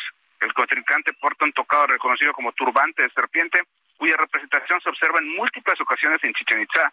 Sobrino Fernández, quien por cierto es especialista en análisis de materiales, explicó que los marcadores de juego de pelota siempre representan escenas de sacrificio, pero en este hallazgo la escena es distinta. Probablemente, insisto, hace referencia a un espectáculo nuevo que se le están representando nuevos mandatarios mayas. Autoridades de INA precisaron que no es común encontrar este tipo de piezas que se asocian al juego de pelota o un hecho conmemorativo y sobre todo un evento con personajes de importancia de la élite maya. El marcador, te comento, debe corresponder al periodo clásico terminal o posclásico temprano, entre finales de los años 800 y principios de 900 después de Cristo. Tiene 32.5 centímetros de diámetro, 9.5 de grosor y pesa 40 kilogramos. La pieza fue encontrada la arqueóloga Lisbeth Beatriz Mendicuti Pérez dentro del conjunto arquitectónico Casa Colorada, ahí en Chichén, y estaba en posición invertida a 58 centímetros de la superficie, lo que sugiere que formó parte del muro de un arco que se derrumbó. El arqueólogo Marco Antonio Santos Ramírez, quien es el director de la zona arqueológica de Chichen Itza, informó que el público podrá conocer esta pieza junto con otras 800 en el Museo del Sitio, el cual se construye afuera del sitio prehispánico como parte del proyecto del Tren Maya. Esta es la información que tenemos respecto a este importante hallazgo que ayer fue presentado ante la prensa. Bueno, por lo pronto lo veremos nada más en foto, ¿verdad? Sí, sí, sí. cuando vaya avanzando los trabajos de construcción y ya se termina el museo, que va a estar afuera de, de, de, Chichen Itza, y supuestamente el tren, cuando llegue la gente va a poder entrar a ese museo, pues allí va a estar expuesta este, esta, esta pieza junto con otras que se han recuperado precisamente Itza los últimos años y más recientemente es con este proyecto ferroviario. Muy bien, muchas gracias por la información, Herbert. Muy buenos días. Buenos días, estamos en contacto. Estamos en contacto, pues este hallazgo, le reitero, ha sido considerado como de los más importantes de los últimos 20 años. Y para los que andan en la Ciudad de México y quieren conocer algunas piezas que son impresionantes, hay eh, pues eh, uno de los tesoros más grandes que tenemos aquí en, en la Ciudad de México, el Museo de Antropología, que de verdad, de verdad vale muchísimo la pena para los que andan aquí en la Ciudad de México, mientras podemos ir a visitar este museo del sitio, ¿no? Donde se va a exhibir esta pieza que ya nos eh, describía Herbert Escalante. Y fíjese usted que ayer, bueno, regresamos a los temas de la violencia. Hubo un ataque en una sucursal de Starbucks ahí de Tulum, en Quintana Roo, y dejó un saldo de una persona muerta, dos heridos y tres presuntos detenidos. Ayer, como por las dos de la tarde, un empresario acudió a este lugar en compañía de su socio.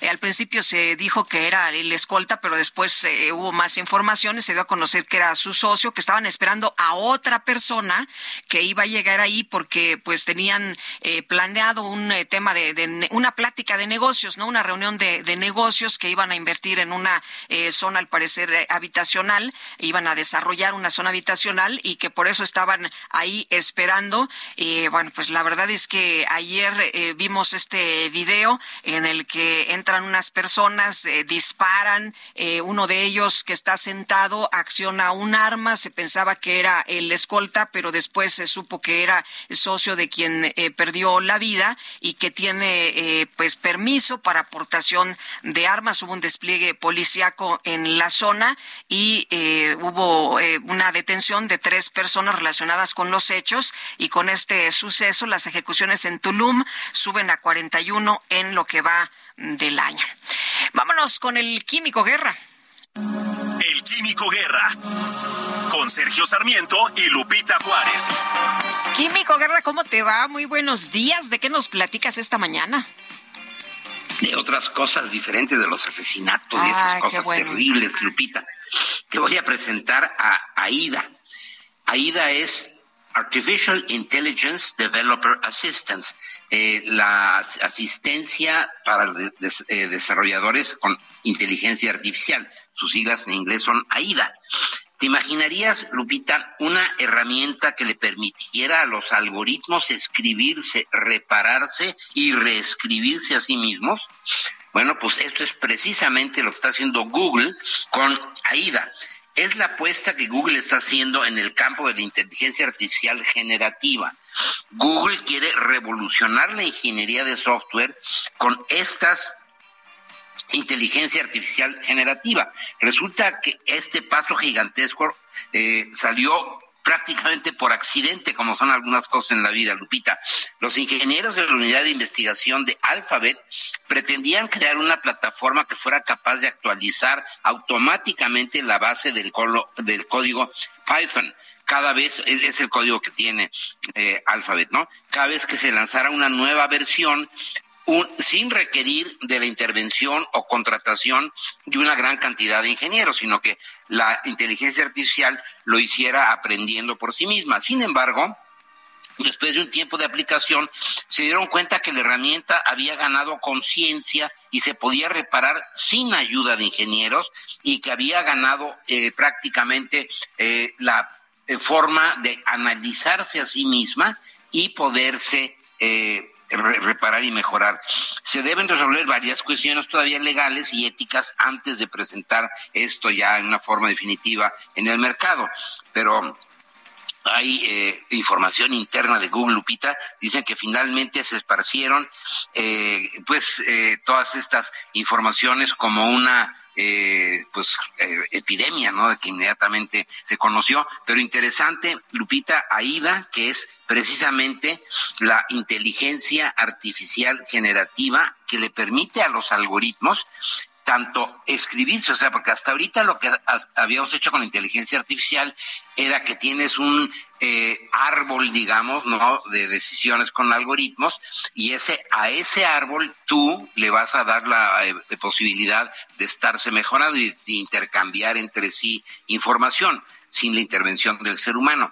Pero ahora resulta que se puede eh, que eh, a través de esta inteligencia artificial el árbol mismo de decisiones se cree por sí mismo y que pueda, o sea, se puede escribir, repararse y luego reescribirse con esta eh, eh, con, esta nueva nueva inteligencia. Mucha gente le dan miedo a estas cosas, Lupita, pero en la realidad es que al final, al final de cuentas, la idea original, lo que digamos el chispazo que da origen a todo esto, sigue siendo humano y no de las máquinas, Lupita. Ay, qué alivio. Muchas gracias, Químico Guerra. Muy buenos días. qué bueno, ¿no? Qué bueno que podamos convivir todos, pero, pero qué alivio.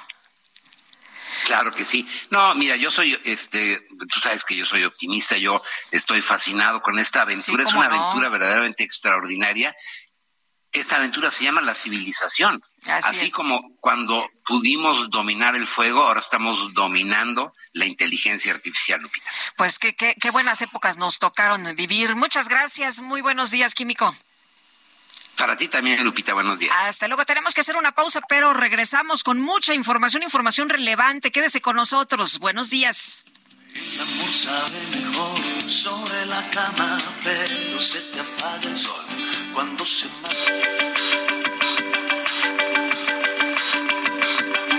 Sergio Sarmiento y Lupita Juárez quieren conocer tu opinión, tus comentarios o simplemente envía un saludo para hacer más cálida esta mañana.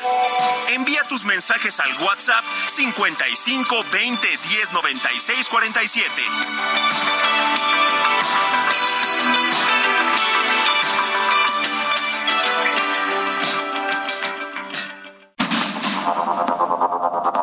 Continuamos con Sergio Sarmiento y Lupita Juárez por el Heraldo Radio.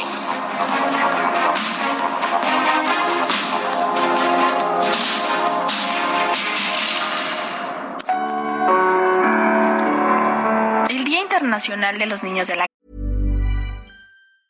Tired of ads barging into your favorite news podcasts? Good news. Ad-free listening is available on Amazon Music. For all the music plus top podcasts included with your Prime membership. Stay up to date on everything newsworthy by downloading the Amazon Music app for free or go to amazon.com slash news ad free. That's amazon.com slash news ad free to catch up on the latest episodes without the ads. Calle se celebra cada 12 de abril como una manera de denunciar la situación de calle que enfrentan millones de niños en todo el mundo y donde se vulneran sus derechos educativos, económicos, sociales y familiares. En la sociedad actual debe prevalecer el derecho a la igualdad para todos los niños en todo el mundo, sin embargo la realidad es otra. Millones de niños tienen que vivir desprotegidos son las personas más vulnerables que tienen que transitar diariamente la dura situación de calle y todos los riesgos que esto implica para su bienestar físico, psicológico y espiritual. En este sentido, el compromiso debe darse de manera mancomunada, donde todos los líderes de gobiernos, instituciones, entes públicos y privados y la sociedad en general sumen esfuerzos para transformar esta dura realidad a una esperanza de vida. Estamos obligados a brindarles a la población infantil de todo el planeta un lugar más seguro, ya que los niños y los jóvenes representan la generación y la sociedad del futuro. Todos los niños a nivel mundial deben gozar de algunos derechos fundamentales como el derecho a la vida, a la educación, a la alimentación, a la protección, a la identidad, al juego, a la libre expresión y a la familia.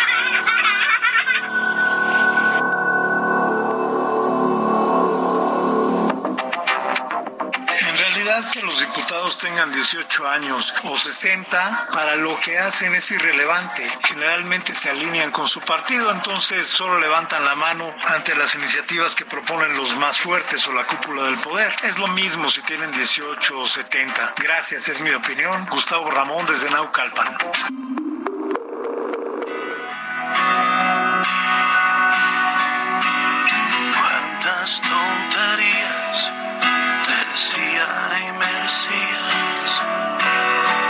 Todo era tan simple entre los dos. Siempre era domingo, madrugadas tibias. Éramos los dueños del amor.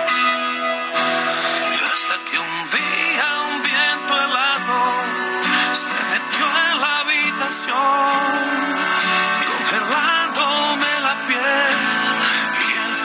corazón. Y despertó de mi pasado los fantasmas y una horrible confusión. Nos abrazó. Esto se llama Perdóname en silencio. Te mandamos un abrazo fuerte, y Feliz cumple. te quise dar la vida casi te me olvidas. No hables los mensajes. Nos dice Francisco 1955. Buenos días, Lupita. Si una persona es diputada, diputado a los 18 años, una de dos, o es un genio o tiene muy buenas palancas. Fuerte abrazo. Igualmente, Francisco. Y aunque la edad no necesariamente implica madurez y buen juicio, como lo vemos en muchos legisladores, pobre país si dejamos las decisiones en muchachos de 18 años que carecen de formación universitaria, que tienen apenas comprensión de problemáticas y que no pueden ni siquiera tomar decisiones inteligentes en su propia vida, mucho menos de un país. ¿Cómo se quiere legislar sin información de locos? Es lo que nos dice Agustín Ramírez. Eh, buenos días, Lupita. Totalmente aberrante los argumentos que los requisitos debe, eh, qué requisitos deben tener. A los 18 años apenas empiezan la carrera. ¿Quiere decir que tendremos ignorantes como legisladores? Bueno, pues muchas gracias a todos ustedes por sus opiniones y sus comentarios. Fíjese usted que Francisco Garduño continuará al frente del Instituto Nacional Migración. Como usted sabe, él es director en estos momentos del INM, del Instituto Nacional de Migración. Dijo el presidente que no lo va a retirar del encargo, ¿eh? Dijo el presidente, vamos a esperar cuál es la acusación y vamos a tomar decisiones en su momento. Vamos a escuchar. Eh, hay una investigación que incluye a Francisco Garduño en el caso lamentable de la pérdida de vidas de migrantes en Ciudad Juárez. No sabemos todavía el alcance, eh, cuál es la acusación eh, en contra de él. Vamos a esperar, vamos a esperar este, qué eh, es lo que está de por medio, cuál es la acusación y vamos a tomar las decisiones en su momento. Gracias. Eh, bueno, pues si usted pensaba que iban a destituir a Francisco Garduño después de estos señalamientos de la Fiscalía General de la República, pues esto no va a ocurrir. Hay que recordar que Francisco Garduño es una persona muy cercana al presidente López Obrador, ha estado con él desde hace ya muchos años. Y bueno, la Fiscalía lo acusa de ejercicio ilícito del servicio público por incumplir con sus obligaciones de proteger y dar seguridad a las personas e instalaciones a su cargo. Dice el presidente, no lo vamos a remover, no lo vamos a quitar de su puesto, vamos a esperar a ver cuál es la acusación y vamos a tomar las decisiones en su momento. En otros temas, Estados Unidos va a reforzar esfuerzos para combatir el consumo y tráfico de fentanilo proveniente de México. Andrés Sumano es profesor del Colegio de la Frontera Norte. Eh, Andrés, gracias por tomar nuestra llamada. Muy buenos días. Buenos días, Lupita. Encantado de estar contigo, con tu auditorio. Oye, Andrés, pues se había mencionado que ya hay conversaciones, ya hay acercamientos, de hecho hay acuerdos precisamente para estos temas, para combatir el consumo y tráfico de fentanilo. Eh, ¿Cómo ves? ¿Se refuerzan los, eh, pues las acciones? ¿Crees que sirva de algo? Pues van a van a reunirse, eh, van a reunirse en la Casa Blanca próximamente los gobiernos de México, Estados Unidos ahora incluyeron a Canadá e incluyeron a Canadá porque eh, México ha argumentado de que no solo entra eh, el fentanilo vía vía México, ¿no? Que también en Canadá. Entonces se van a reunir en la Casa Blanca, eh, va a estar ahí pues la secretaria de Seguridad Rosa Isela y las asesoras de Seguridad Nacional de Estados Unidos y de Canadá. Y efectivamente, pues el tema es el fentanilo, eh, y cómo lograr un mayor eh, control ante la crisis de opioides que sigue creciendo en Estados Unidos y que cada vez empieza a tomar otras variantes como la que hemos visto más recientemente con la droga zombie en Filadelfia, ¿no? Eh, Andrés, hemos visto datos muy impresionantes de las personas que consumen fentanilo en los Estados Unidos y de las muertes asociadas al eh, consumo precisamente de, esto, ¿no? Veía, por ejemplo, desde el 2019, 20, 21, 22, entre 108 mil, 70 mil personas cada año. Es una barbaridad. Sí, es muchísimo y tiene que ver precisamente uno con la potencia de, de, la droga, ¿no? El fentanilo es sumamente potente, hemos hablado 50 veces más potente que la heroína, eh, pero aparte también, dada esa potencia, es difícil eh, todo el proceso de síntesis y, y de elaboración de los productos finales. Los grupos criminales lo hacen en laboratorios clandestinos, es decir, vienen los precursores de Asia, de China, pero también de la India, Eh, y, hacen en estos laboratorios las pastillas sobre todo, pero no saben exactamente la, dosis que le ponen eh, por los mismos riesgos. Y aparte lo venden combinado. Esto sucede en muchos Estados Unidos, pero también empieza a suceder en, en ciudades de México, sobre todo las fronterizas como Tijuana, Ciudad Juárez. Lo venden combinado, la gente piensa que está a lo mejor consumiendo heroína o que está consumiendo cocaína, eh, entre otros productos, y en realidad le están vendiendo mitad y mitad, porque al crimen organizado le conviene vender fentanilo porque es mucho más rentable. Y, para que la gente se enganche, ¿no? Claro, para que se enganchen, y pero aparte como no saben qué es lo que están consumiendo, así que, que en sí están consumiendo fentanilo, aunque está combinado con cocaína o con heroína, pues muy fácil puede pueden eh, eh, causarse la muerte porque recordemos que, que el fentanilo lo que hace es que muy fácilmente hace que las personas dejen de respirar, ¿no?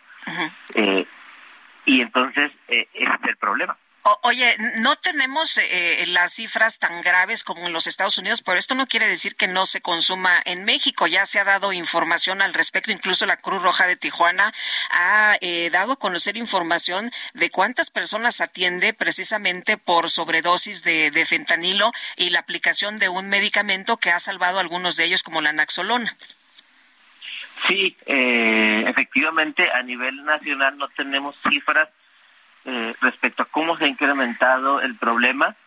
Lo que más nos ayuda a tratar de estimarlo es precisamente el tema de la sobredosis, porque prácticamente, al menos en ciudades como Ciudad Juárez o como en Tijuana, prácticamente todos los casos de sobredosis tienen que ver con fentanilo, ¿no? Las organizaciones de la sociedad civil que trabajan en estos temas y que atienden estos temas, eh, cuando hacen el análisis toxicológico, eh, pues prácticamente en todos los casos aparece eh, fentanilo, ¿no? Entonces sí, si se empieza a incrementar el consumo y sobre todo en lugares como, como Tijuana, que está en, en, el, en el centro de, de las rutas, ¿no? De fentanilo, Estados Unidos. Eh, Andrés, ¿cómo ves las declaraciones? López Obrador dice que el presidente lo sabe todo, pero en el tema de fentanilo, pues pregunta, ¿no? Que, que dónde se produce el, fentanilo, que si no es en China, entonces ¿en dónde?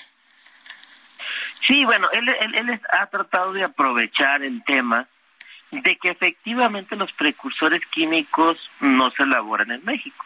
Los precursores químicos se elaboran en China y cada vez más en India, porque estos países tienen una industria farmacéutica y una industria farmacéutica pujante eh, que va creciendo, que surte de precursores a buena parte del mundo eh, y que también en ese sentido ha venido a surtir la demanda de precursores químicos para ya la elaboración de estos productos con fentanilo, eh, pero la realidad es que pues sí, los precursores vienen de allá, pero aquí se cocinan, aquí están los laboratorios clandestinos, aquí hacen las pastillas eh, y aquí es de donde se destruye Estados Unidos, que es cierto que O sea, ¿dónde se produce el fentanilo? La respuesta es México. Sí, el producto final México, el precursor viene de Asia, pero aquí es donde se producen las pastillas, los inhalables, los inyectables que se envían a Estados Unidos. Ahora, en gran medida sí hay, diversos eh, trabajos periodísticos que señalan, que demuestran cuál es la ruta, ¿no? Cómo llegan los precursores, de dónde los compran y cómo se cocina el fentanilo. Dentro de estos, eh, cuando tú dices la palabra laboratorios, nos imaginamos pues un gran eh, laboratorio, pero en realidad pues son unos tambos en los que se pone la, las sustancias y con un palo pues ahí les dan vuelta, ¿no? Exacto, sí, son, son, son laboratorios eh, pues bastante austeros. Eh, y sí, efectivamente, pues las rutas que, que, que, que, se han identificado que están marcadas llegan a los puertos del Pacífico, Manzanillo, Guaymas, eh, Lázaro Cárdenas, suben eh, a, a, por los estados eh, del Pacífico, llegan a estos laboratorios y de ahí suben hasta las fronteras de Estados Unidos, sobre todo las fronteras con California y con Arizona. Eso está muy identificado, gran parte desde el fentanilo llega así a Estados Unidos. Claro, sí es cierto que en Canadá también hay una pequeña parte del problema, pero la parte sustancial es en este en este triángulo China, México, Estados Unidos, ¿no? Andrés, ¿qué crees que pueda surgir de este encuentro ahí en la Casa Blanca? Eh, pues bueno, eh, Estados Unidos seguirá presionando por mayores controles y porque México haga más en el tema del, del fentanilo. Eh, la realidad es que el presidente y el gobierno mexicano actual tardaron mucho en hacer algo sobre el tema del fentanilo. No querían entrarle al tema, trataron de patear el bote lo más que se podía hasta que la presión fue demasiada por parte de Estados Unidos y hoy pues van a presionar sobre qué vamos a hacer y la apuesta de México va a ser lograr conseguir algunos acuerdos respecto a eh, el control de armas, ¿no? Y el tema del flujo de armas de Estados Unidos hacia México. Y por el otro lado, eh, también el tema de que haya un mayor eh, o una estrategia mayor en el tema de los activos financieros del cártel del Pacífico, cártel de Sinaloa en Estados Unidos, ¿no? Que México se ha quejado constantemente de que solo están atacando las cuentas del cártel Jalisco Nueva Generación, pero no las de el cártel de Sinaloa, cártel del Pacífico en aquel país, ¿no? Muy bien. Andrés Humano, profesor del Colegio de la Frontera Norte, muchas gracias, como siempre, por tomar nuestra llamada. Encantado, Lupita, un gusto saludarte a tu auditorio. Hasta luego, muy buenos días. Bueno, y en otra información también relevante, hoy ha habido mucha información importante y eso que apenas son las 8 de la mañana con 44 minutos. Fíjese usted que la Corte Interamericana de Derechos Humanos acaba de notificar la sentencia del caso Daniel García y Reyes Alpizar. Se declaran inconvencionales las figuras del arraigo y la prisión preventiva oficiosa. México debe modificar enseguida su texto constitucional, artículos 16 y 19. Es lo que nos hace notar el abogado Miguel Carbonel a través de su cuenta de Twitter. Esta información relevante de la que ya nos ponía el día de ayer en alerta, ¿no? Eh, decía él, a ver, mañana se va a tomar una decisión súper importante en la Corte Interamericana de Derechos Humanos. Hay que estar atentos, hay que estar pendientes. Y bueno, por lo pronto, por lo pronto, la Corte Interamericana de Derechos Humanos acaba de notificar la sentencia del caso, le reitero, Daniel García y Reyes Alpizar. Aquí lo relevante es que se declaran inconvencionales las figuras del arraigo y la prisión preventiva oficiosa. Y este martes el presidente de los Estados Unidos, Joe Biden, puso fin al estado de emergencia nacional declarado por la pandemia de COVID-19. ¿Qué significa esto, doctor Alejandro Macías, infectólogo y excomisionado nacional contra la influenza? ¿Cómo está? Muy buenos días. Hola Lupita, buenos días. Eh, mira, eso tiene implicaciones. Primero, que deja de ser una emergencia desde el punto de vista oficial, de manera que, por ejemplo, van a tener que pagar ya los medicamentos antivirales los que lo requieran, o su compañía aseguradora, ya no va a haber pruebas gratis casi seguramente, em, pero eh, también las vacunas deberán de pasar a tener ya un costo para el que las requiera. Eh, hay que decir que, sin embargo, se están brincando las determinaciones del Reglamento Sanitario Internacional. Si se van a hacer ese tipo de cosas, tienen que notificarse a través del Reglamento Sanitario Internacional, del que somos signatarios muchos, y hacerse en, conjunto con la Organización Mundial de la Salud. Entonces, eh, sí se pueden hacer determinaciones locales, porque, pues, bueno, esto ya va, ya va a costar, ya va a tener un costo esto pero dejar declaración de que ya terminó la fase, digamos, epidémica o la fase emergente, no corresponde a las naciones. Hay un reglamento para eso. O sea, no no es no es nada más, ya, ya estamos a todo dar, ya la libramos y, bueno, esto ya se acabó. Sí, no, eso eso es atribución de la Organización Mundial de la Salud. Y bueno, bueno, ya sabes que la Organización Mundial de la Salud no tiene dientes propiamente. Cada quien al final hace las cosas como sea, porque se supone que tiene que haber transparencia, muchas cosas, pero también sabemos que eso no siempre es así. Es un reglamento de buena fe, digamos. Ahora, eh, en México, ¿cómo, cómo estamos? ¿Estamos eh, listos para hacer lo mismo? ¿Hay menos casos, hay menos defunciones, ya casi nadie usa el cubrebocas, ya eh, prácticamente pues todo el mundo está haciendo su vida normal? Vemos las playas ahora con las vacaciones y qué barbaridad, cuál COVID, ni qué ocho cuartos, ¿no? Ya se nos olvidó.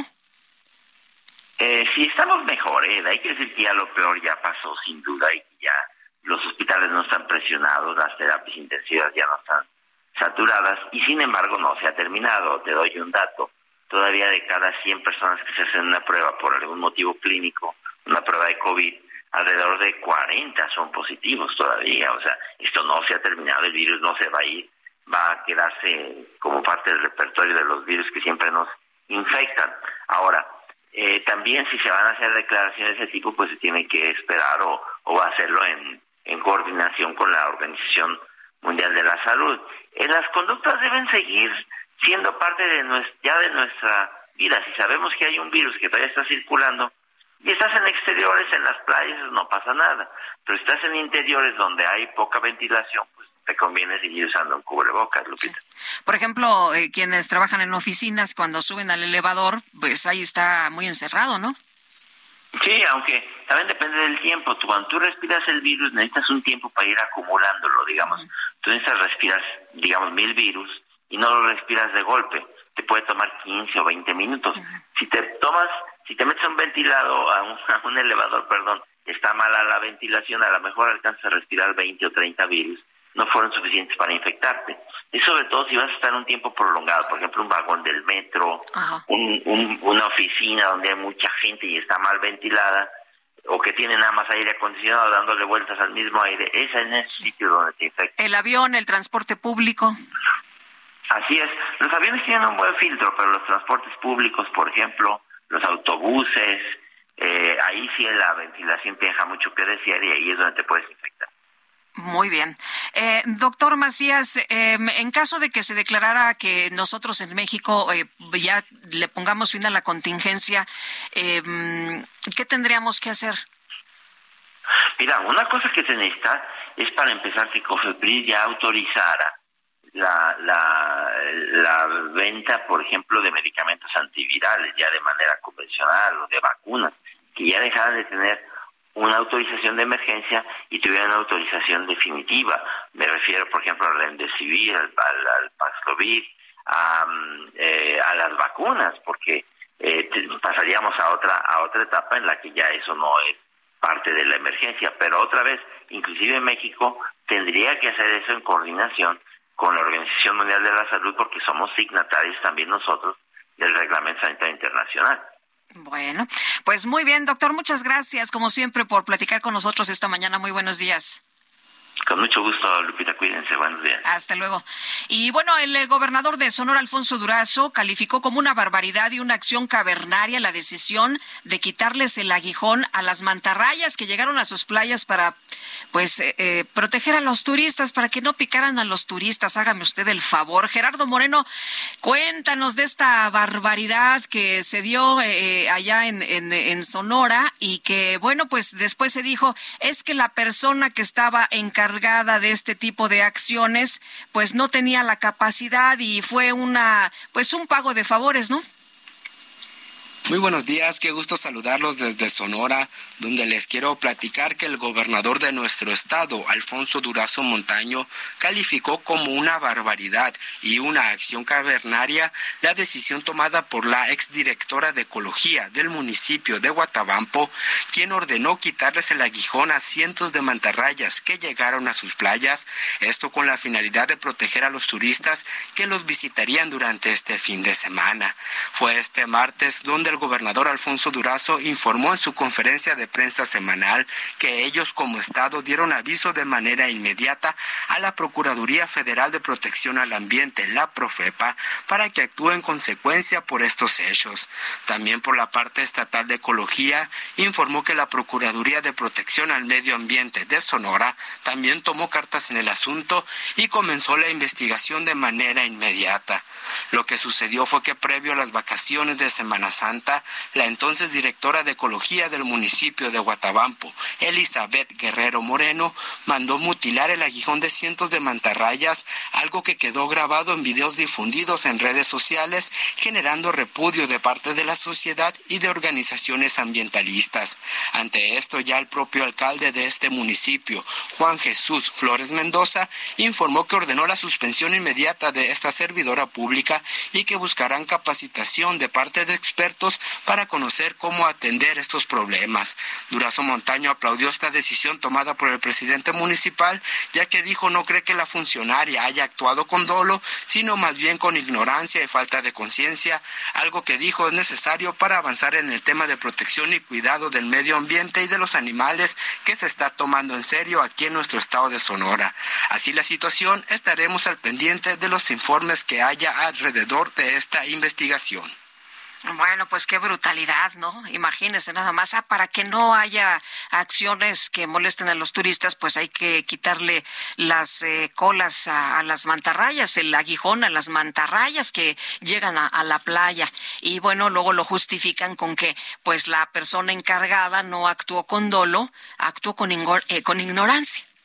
O sea, ya, qué alivio, ¿no? Ah, pues es que pobrecita actuó con ignorancia, no fue con dolo. Ah, bueno, pues ya, todo está bien, todo está en orden. En fin, pues así está la situación por allá. Por lo pronto ahí la eh, expresión del gobernador Alfonso Durazo sobre estos hechos.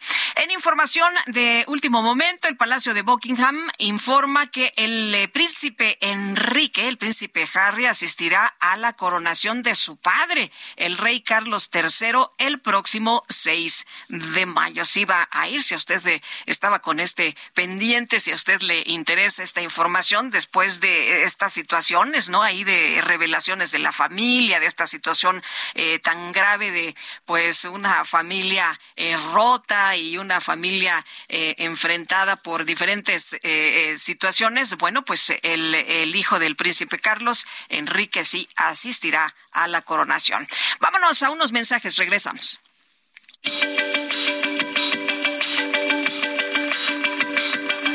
Sergio Sarmiento y Lupita Juárez quieren conocer tu opinión, tus comentarios o simplemente envía un saludo para ser más cálida esta mañana. Envía tus mensajes al WhatsApp 55 20 10 96 47.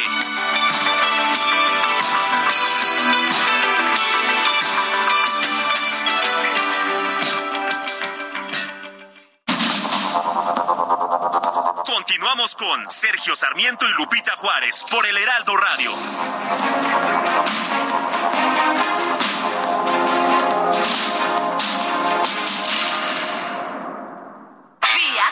Los precios altos. En abril tenemos los enganches más bajos para que estrenes un Fiat Mobi, Fiat Argo o Fiat Pulse. El mejor momento para estrenar con enganches desde 20 mil pesos. Fiat estrena. Con poco te lo llevas. Solo del 20 al 24 de abril. Fiat. 30.6% informativo. Consulta términos y condiciones en fiat.com.mx. Siente el máximo confort de un abrazo a todo tu cuerpo. Te mereces un No palabras cuando te perdí. La luna discreta guardaba silencio las ventanas no estabas ahí. Demasiado tarde mi arrepentimiento.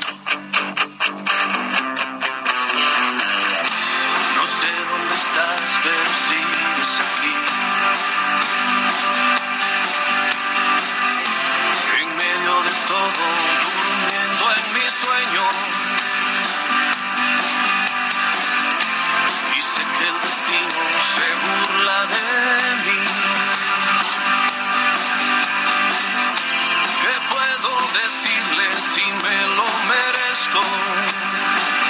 Escuchando la condena, Rayleigh con Elefante que tuvo mucho éxito, por supuesto, este grupo.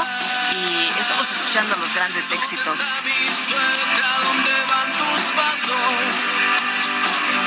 Aquí les pregunto, ¿qué hubieran hecho ustedes? Ay, ¿qué hubiéramos hecho? No, hombre, pues irle a llevar mañanitas, ¿no? Una serenata a Rayleigh, por supuesto. Felicidades a Rayleigh Barba. Todavía no nos da la dirección de dónde va a ser el mole, ¿eh?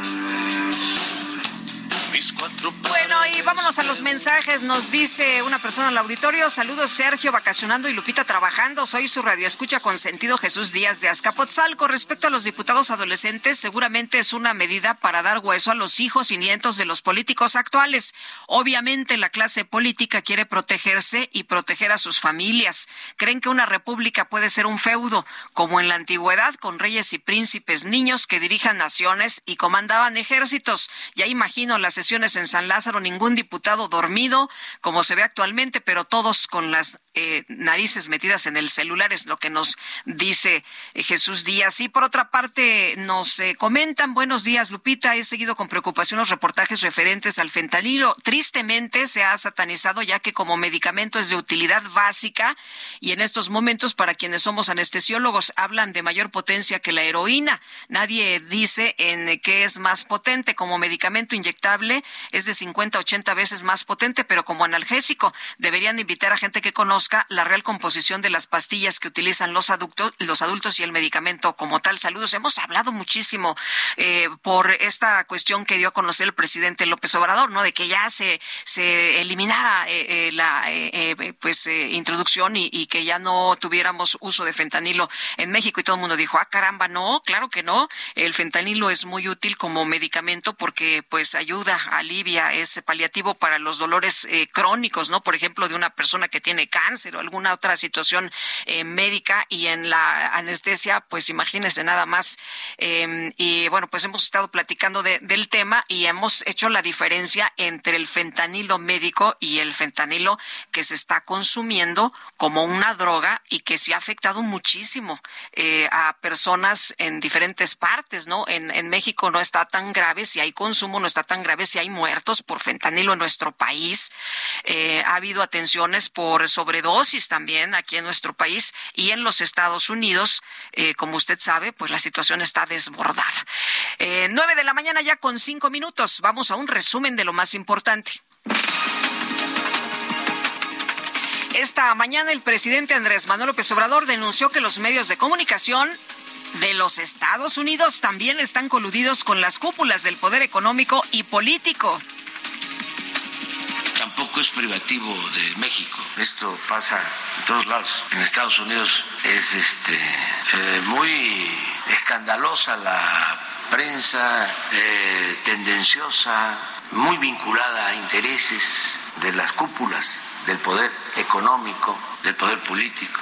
Estamos hablando de la prensa influyente, famosa, New York Times, Wall Street Journal, Washington Post.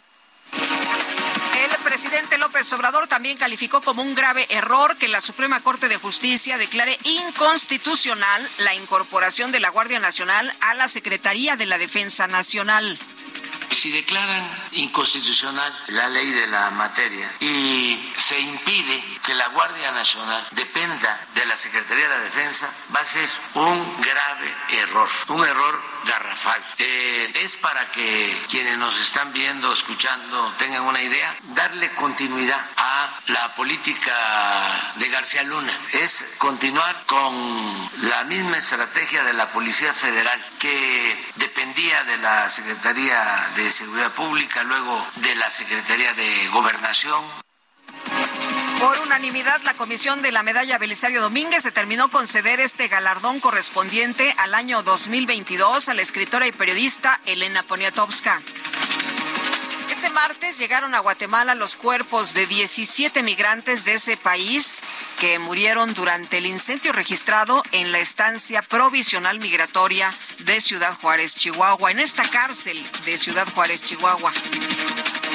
El gobierno de Italia declaró un estado de emergencia nacional por seis meses para hacer frente al aumento de los flujos de migración ilegal en las costas sur de ese país. Y la Organización Mundial de la Salud confirmó la primera muerte en la historia por el virus de la gripe aviar H3N8. Se trata de una mujer de China de 56 años de edad.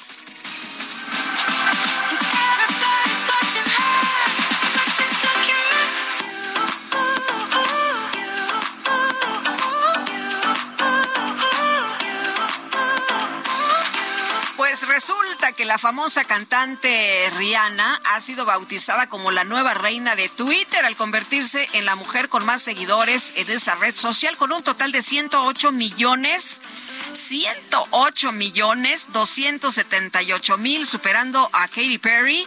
Y esto es un reporte del medio Social Blade y asegura que la cuenta de Rihanna creció un 25% en este año debido a su participación en la película de Pantera Negra, su show en el Super Bowl y por la noticia de su embarazo. 108 millones 278 mil, casi como la cuenta de Sergio Lupita, ¿no?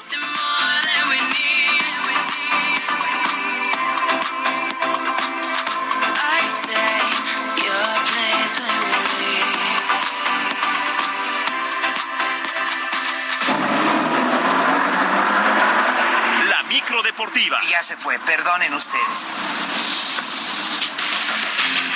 Desde México, para el mundo entero. La número uno. Claro que sí. La combi completa. ¿Qué? La combi deportiva.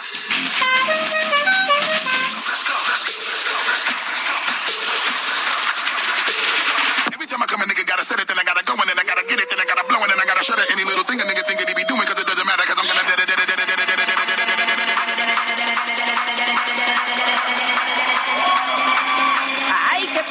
presentación.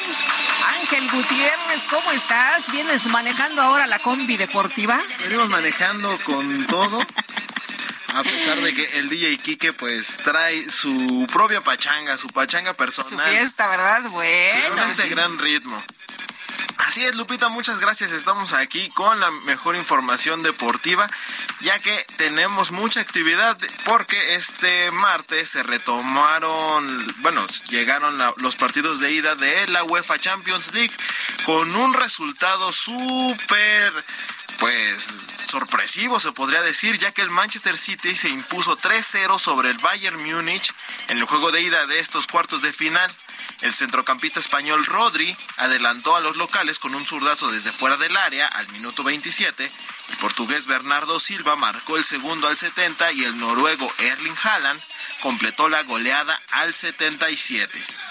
Y bueno, el entrenador de los Citizens, Pep Guardiola, señaló que conoce la mentalidad que tiene el Bayern Múnich, por lo que su equipo no se puede confiar y pronosticó que en el partido de vuelta les va a esperar un duelo bastante duro. Esto fue lo que dijo Pep Guardiola.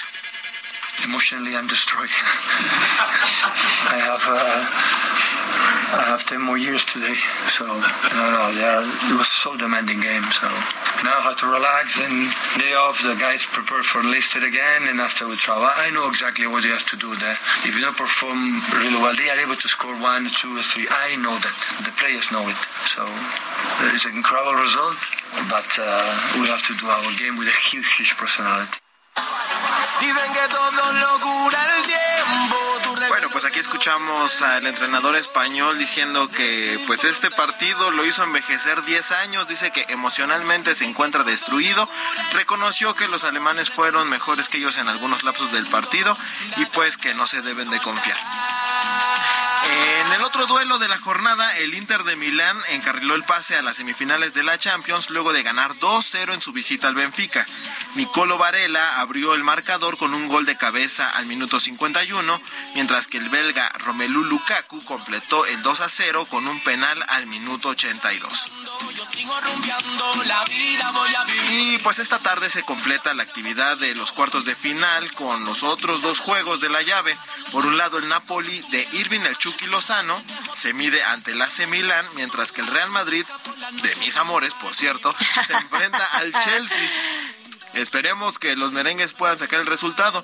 Y pues en rueda de prensa previo a este encuentro, Carlo Ancelotti, entrenador de los merengues, aseguró que espera que su equipo viva otra noche mágica en el estadio Santiago Bernabéu. Lo más importante es hacer, eh, pensar, primero pensar que es un partido de 180 minutos e eh, intentarlo de, de, hacerlo bien. El partido de mañana no es decisivo, el partido de mañana nos puede dar la ventaja para manejar mejor el partido de vuelta. Creo que el equipo está bien, motivado, ilusionado, tenemos ganas de volver a, a la Champions eh, y de vivir una otra noche mágica en el Bernabéu. Estaba buscando por la calle gritar. Y pues de aquí nos vamos rápidamente con información de la selección mexicana femenil de fútbol, ya que dio un golpe de autoridad al derrotar 5 a 1 al Houston Dash en el segundo y último juego del Mexi Tour del Mex Tour W. Es que yo sentí y las directivas del Atlético de Madrid, la Real Sociedad, el Betis y el Sevilla. El Betis. El Betis de nuestro querido Sergio Sarmiento, pues sí, van a tener actividad en nuestro país. Esto será el próximo miércoles 2 de agosto. Así que el derby de Sevilla viene a nuestro país. Estos dos duelos se, se jugarán en el Estadio Akron de las Chivas de Guadalajara y en el Gigante de Acero, Casa de los Rayados de Monterrey. Cada seis meses llega una guagua nueva y una mansión que tiene dos habitaciones. Y aquí en México también tenemos Champions, nada más que es la Conca Champions. Y el conjunto de León avanzó a las semifinales de esta Conca Champions luego de caer por marcador de 2-1 ante el Violet de Haití en un juego disputado en República Dominicana. Sin embargo, a pesar pues de este mal resultado, los Panzas Verdes avanzan gracias al marcador global de 6 a 2.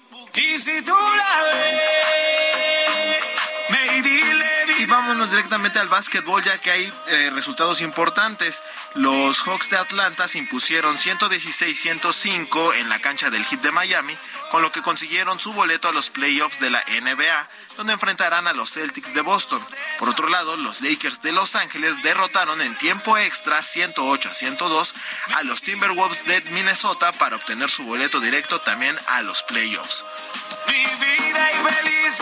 Y por último, pero no menos importante, los Rays de Tampa Bay ampliaron a 11 el número de victorias consecutivas en el arranque de la temporada de las grandes ligas de béisbol al imponerse por pizarra de 7-2 sobre los Medias Rojas de Boston. Y hasta aquí, Lupita, amigos, la información deportiva en esta versión de la micro deportiva. Y Estera con el DJ Kike. Me parece muy bien. ¿Sí es la micro? Es la micro, bueno, es una micro chiquita. Es, es la combi, que no, que es la, combi deportiva. deportiva, sí. Muy bien. Oye, y Lu eh, López, ¿no? La primera mexicana en ser fichada por un equipo de la WNBA en Estados Unidos, que ya fue fichada por Dallas Wings. Y la verdad es que nos dio muchísimo gusto esta información. Ah, así es. Bueno, ya tenemos una representante de nuestro país en el básquetbol de más alto nivel del mundo. Pues ojalá le deseamos todo lo mejor que le vaya excelente. Todo lo mejor del mundo a esta mujer de origen mexicano. Bueno, y vámonos, vámonos. Ya se va a estacionar la combi. Ya nos vamos. Bueno, gracias Ángel. Te estaba buscando por las calles gritando como un loco. Para Lupita Juárez, tu opinión es importante. Síguela en arroba Lupita Juárez H.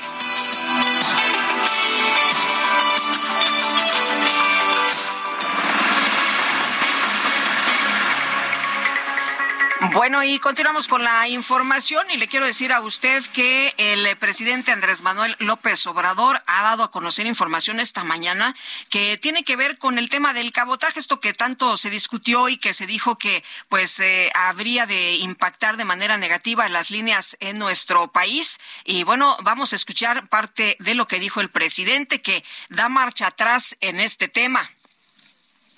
Finalmente, presidente, hoy se publica en el financiero que el director de AIFA realizó al menos dos viajes para tener acercamientos con aerolíneas extranjeras y empezar a hablar de estos convenios de cabotaje. Preguntarle eh, si tiene conocimiento de qué aerolíneas fueron y también cuál es la expectativa que tiene eh, respecto de que se apruebe o no en, en la Cámara de Diputados esta reforma para permitir el Pues cabotaje. vamos a esperar porque se está presentando la iniciativa, aunque que se quedó pendiente lo del cabotaje, porque queremos eh, verlo con más profundidad y estamos buscando un acuerdo con los trabajadores. Entonces, lo que se envió o está por enviarse de iniciativa ya no lleva lo del cabotaje. O sea, este, para que este, lo celebren. Bueno, pues ahí el presidente, ¿no? Que este, así como que no le gustó mucho esta última parte que dijo, ¿no? La dijo así como, bueno, ahí para que lo celebren. El presidente López Obrador, eh, pues en esta conferencia de hoy dice que se da marcha atrás en la intención del cabotaje aéreo y que los opositores podrán celebrar pues ahí para que se celebre y me parece que sí es un tema para celebrar. Eh, de acuerdo con el Observatorio Económico de México, ¿cómo vamos? Pues eh, todas las entidades federativas presentaron un crecimiento anual positivo respecto al mismo trimestre del año anterior. Vamos a platicar con Axel González, investigador de análisis económico de México, cómo vamos, para que nos dé detalles de este informe. Axel, ¿cómo estás? Qué gusto saludarte. Buen día. Hola Lupita, ¿qué tal? Buenos días, un gusto saludarte también y a toda tu audiencia. Oye, pues ¿cómo vamos? Dinos cuáles son las entidades que registran mayor crecimiento en el país y cuáles pues las que registran menor crecimiento. ¿Cómo andamos? Claro, con mucho gusto, sí, como bien mencionabas, este primer trimestre ha sido positivo en la generación de empleo, en específico de empleo formal. Eh, este primer trimestre se, se agregaron 423.384 puestos de trabajo y digamos es la mayor cifra que se ha registrado para un primer trimestre del año. Cuando nos, como bien mencionabas, cuando nos fijamos en específico a, cuál fue el desempeño en las distintas entidades del país, como bien platicabas, en todas las entidades se observa un avance, un avance anual y este, las tres entidades que registraron mayor crecimiento fueron Tabasco, Baja California Sur y Quintana Roo. En específico, el caso de Baja California, Sur y Quintana Roo son entidades que han mostrado un, dinamismo en términos de generación de empleo muy importante en, el último año. Esto es en específico por, digamos, por todo el rezago que se tenía en la recuperación del sector de turismo, en específico en estos estados a raíz del impacto de la pandemia. Y las tres entidades que registraron un menor crecimiento anual fueron Tamaulipas, Zacatecas y Durango.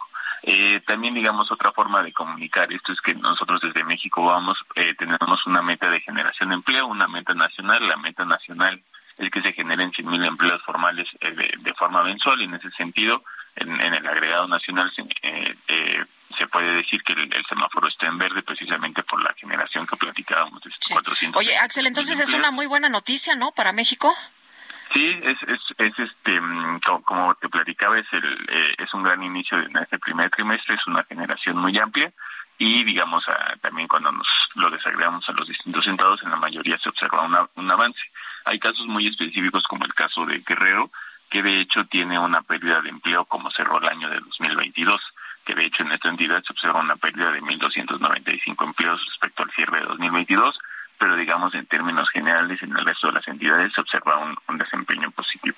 Oye, ¿qué, qué ha pasado? ¿Por, ¿Por, qué estamos viendo estos movimientos, por ejemplo, en lugares como Tabasco, Baja California Sur y Quintana Roo, que nos mencionabas dentro de los que han tenido mayor crecimiento? Sí, pues miren, en el caso de Baja California Sur y Quintana Roo, pues era lo que te platicaba del el dinamismo que se ha observado en el en la parte de las actividades terciarias, en específico en el sector turismo y restaurantes.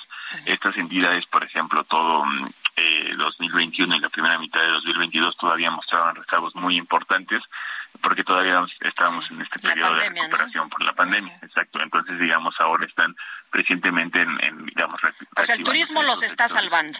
Eh, sí, en, en, términos de generación de empleo, estas son las entidades donde hay, digamos, donde están más ligadas al turismo, al turismo, la generación de empleos, y por otra parte en shocks como de la pandemia fueron de las entidades más afectadas precisamente por el cierre de estas actividades en específico.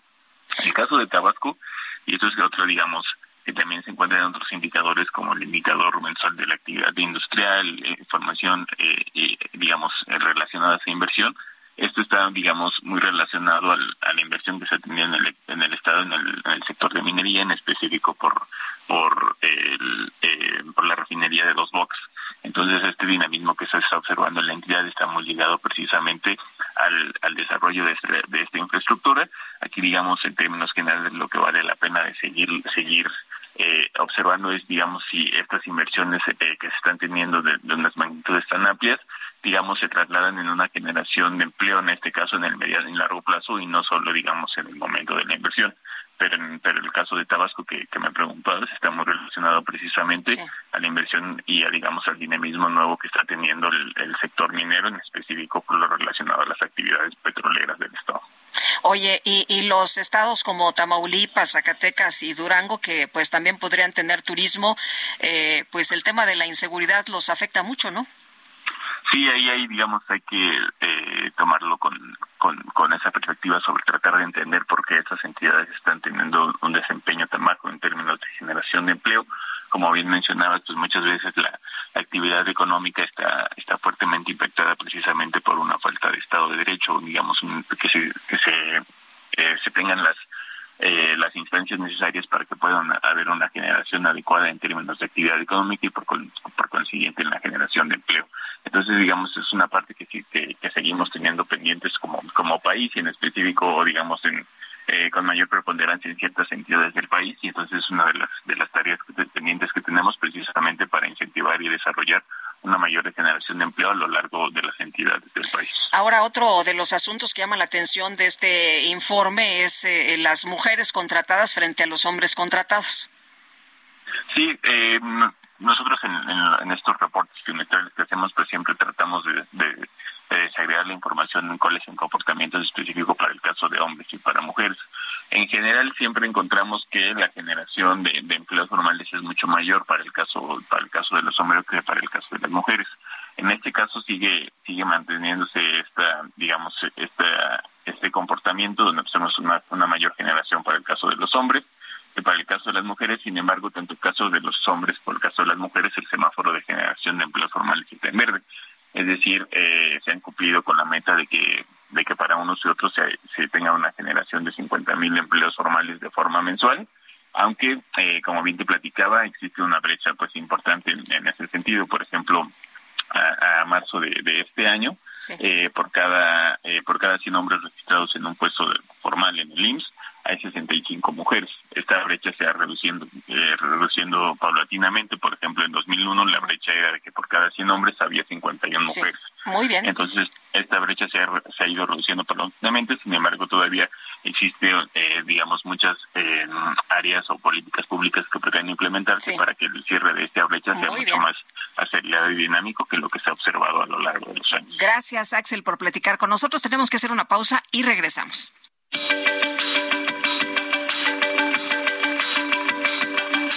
Sergio Sarmiento y Lupita Juárez quieren conocer tu opinión, tus comentarios o simplemente envía un saludo para ser más cálida esta mañana. Envía tus mensajes al WhatsApp 55 20 10 96 47.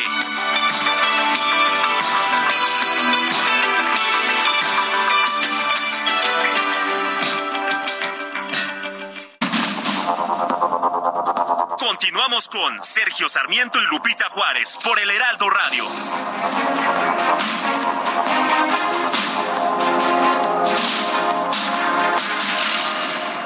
Gastrolab, historia, recetas, materia prima y un sinfín de cosas que a todos nos interesan.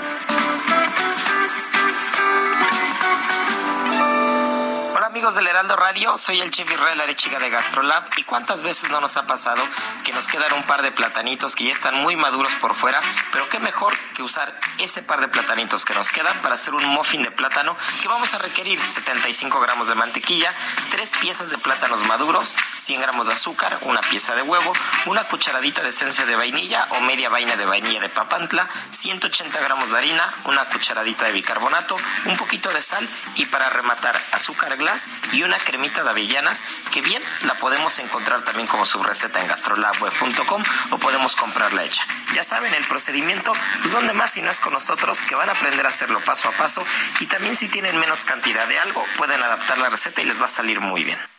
Como cuchillo en la mantequilla entraste a mi vida cuando me moría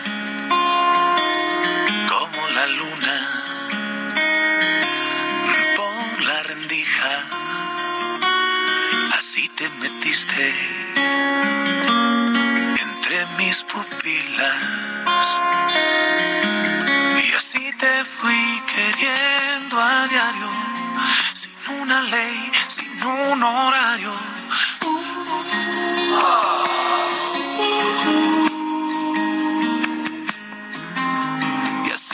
fuiste despertando de cada sueño donde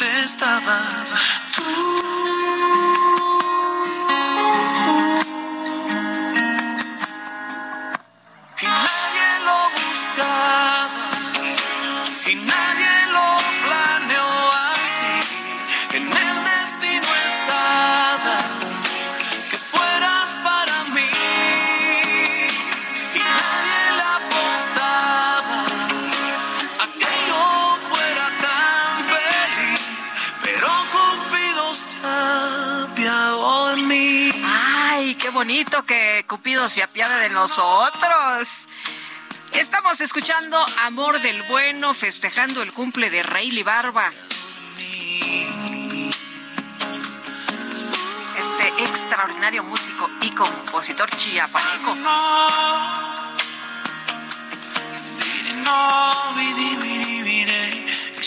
Bueno, y vámonos con Mónica Reyes. Adelante, Moni. Hola, Lupita, Sergio, amigos, ¿cómo están? Qué gusto saludarlos. Pues realizar el viaje de tus sueños con tus personas favoritas ahora es posible con tu crédito personal Citibanamex. Si ya recibiste la invitación, aprovecha y solicita tu crédito en minutos desde la app Citibanamex Móvil Bancanet o en una sucursal más cercana. Además, por promoción, no pagas comisión por apertura. Elige el plazo que más te convenga con tasa de interés anual fija preferencial. No esperes más y emprende tu vuelo. Requisitos y CATE en citibanamex.com. Regreso con ustedes. Seguimos aquí en el Heraldo Radio. Gracias. Gracias, Mónica. Y después de un recibimiento en Inglaterra, la puesta en escena Emilia se presenta en el Teatro Helénico del 30 de marzo al 21 de mayo. Le ha ido muy bien. Y Aida López, cuéntanos de esta puesta en escena, cuéntanos de Emilia, que pues ha sido muy bien recibida por allá en Inglaterra, donde siempre hay muy buen teatro. Sí, bueno, primero un placer saludarte. Igualmente, Aida, qué Un gusto. placer, de verdad. Eh, y por otra parte, bueno, pues hablaré ahora de, de Emilia. Es, es una obra que estuvo en el West End en Londres en, en una temporada muy, muy exitosa. Y ahora eh, María Inés Olmedo, productora que vive en Londres, decide traerla a México y reúne a una cantidad de, de mujeres muy interesante porque somos 11 mujeres o 11 actrices en escena, más dos músicas, que está Mari Carmen Graue, che- chelista extraordinaria, eh, y su percusionista. Y bueno, estamos, estamos juntas, todas, contando la historia de Emilia Bassano.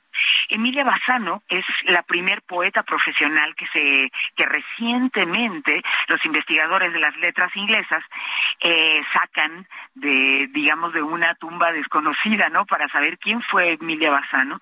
Esta mujer nace pasadita la mitad del siglo XVI y fue la primera mujer que fue capaz de publicar eh, su trabajo, es poeta y, mm, y vamos, tiene una vida muy interesante y eso es lo que narramos en Emilia.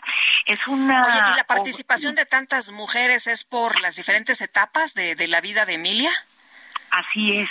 Eh, Emilia tiene que crear a lo largo de su vida una red de mujeres que son las que la soportan para poder llevar a cabo sus sueños, que son publicar. Y también porque tiene una vida eh, un poco compleja. Entonces, por eso es que somos tantas actrices en escena, porque la red de seguridad y de amor y de solidaridad que, crea Emilia es de mujeres, no, no obtuvo esa, ese soporte de parte de los varones. Si bien tuvo varios amantes, entre ellos se rumora que es el mismísimo Shakespeare, eh, su amante, quien le dedica sus sonetos más eróticos eh, y que la llama la dama oscura, porque no puede nombrarla, la red de mujeres, la red femenina, fue la más importante en la vida de Emilia.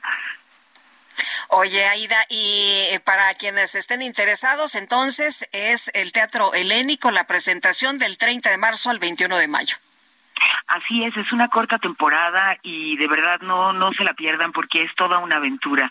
Narramos sí las distintas etapas de la vida de Emilia Bassano y a Emilia realmente se le ha considerado en una de estas teorías conspirativas el mismísimo Shakespeare, que Shakespeare fue mujer y se llamaba Emilia Bassano.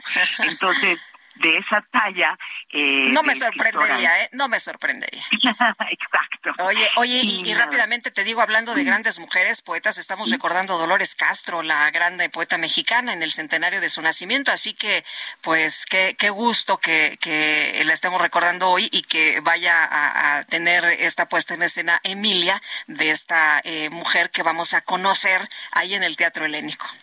Así es, será la historia que jamás se contó de Emilia Bassano y es una obra realmente, déjame decirte Lupita, ah, muy divertida y con un contenido que lo que hace es ejercitar los sentimientos del, del público, pasan por todos los sentimientos durante la obra y creo que esa es una, una aventura intensa. Muy bien, pues Aida, muchas gracias por invitarnos al teatro que tanto nos gusta. Te agradezco muchísimo, Lupita, que tengan muy buen día de letras y de mujeres. Hasta luego, muchas gracias, Aida López.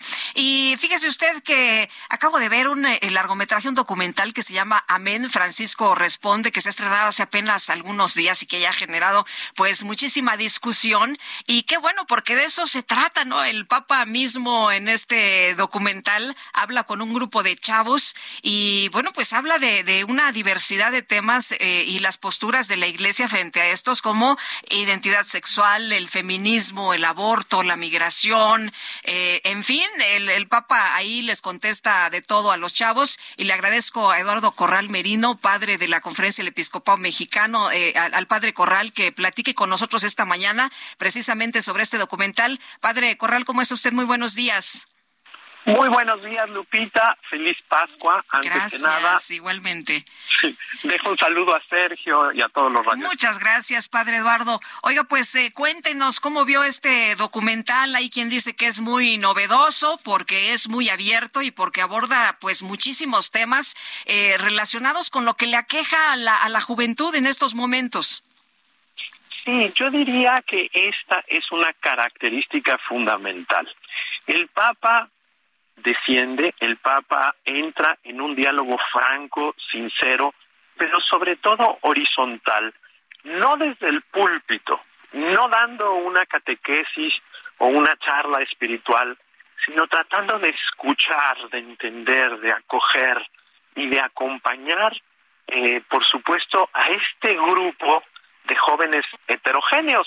Esto hay algo, lo tenemos que subrayar, ¿verdad? Vienen de distintas provincias, de distintas culturas, eh, son jóvenes adultos, es decir, jóvenes que ya tienen una postura, un planteamiento, un juicio sobre, y aquí subrayo, problemas existenciales.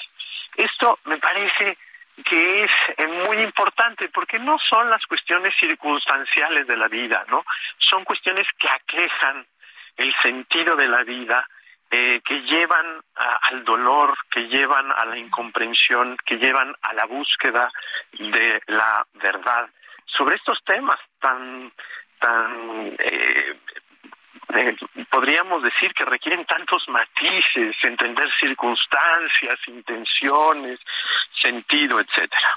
Eh, padre Corral, eh, se habla de la pederastia. A mí me sorprendió este joven, eh, el, chavo que revela en una parte de esta, pues, de, de este diálogo, eh, que revela un abuso dentro de la iglesia.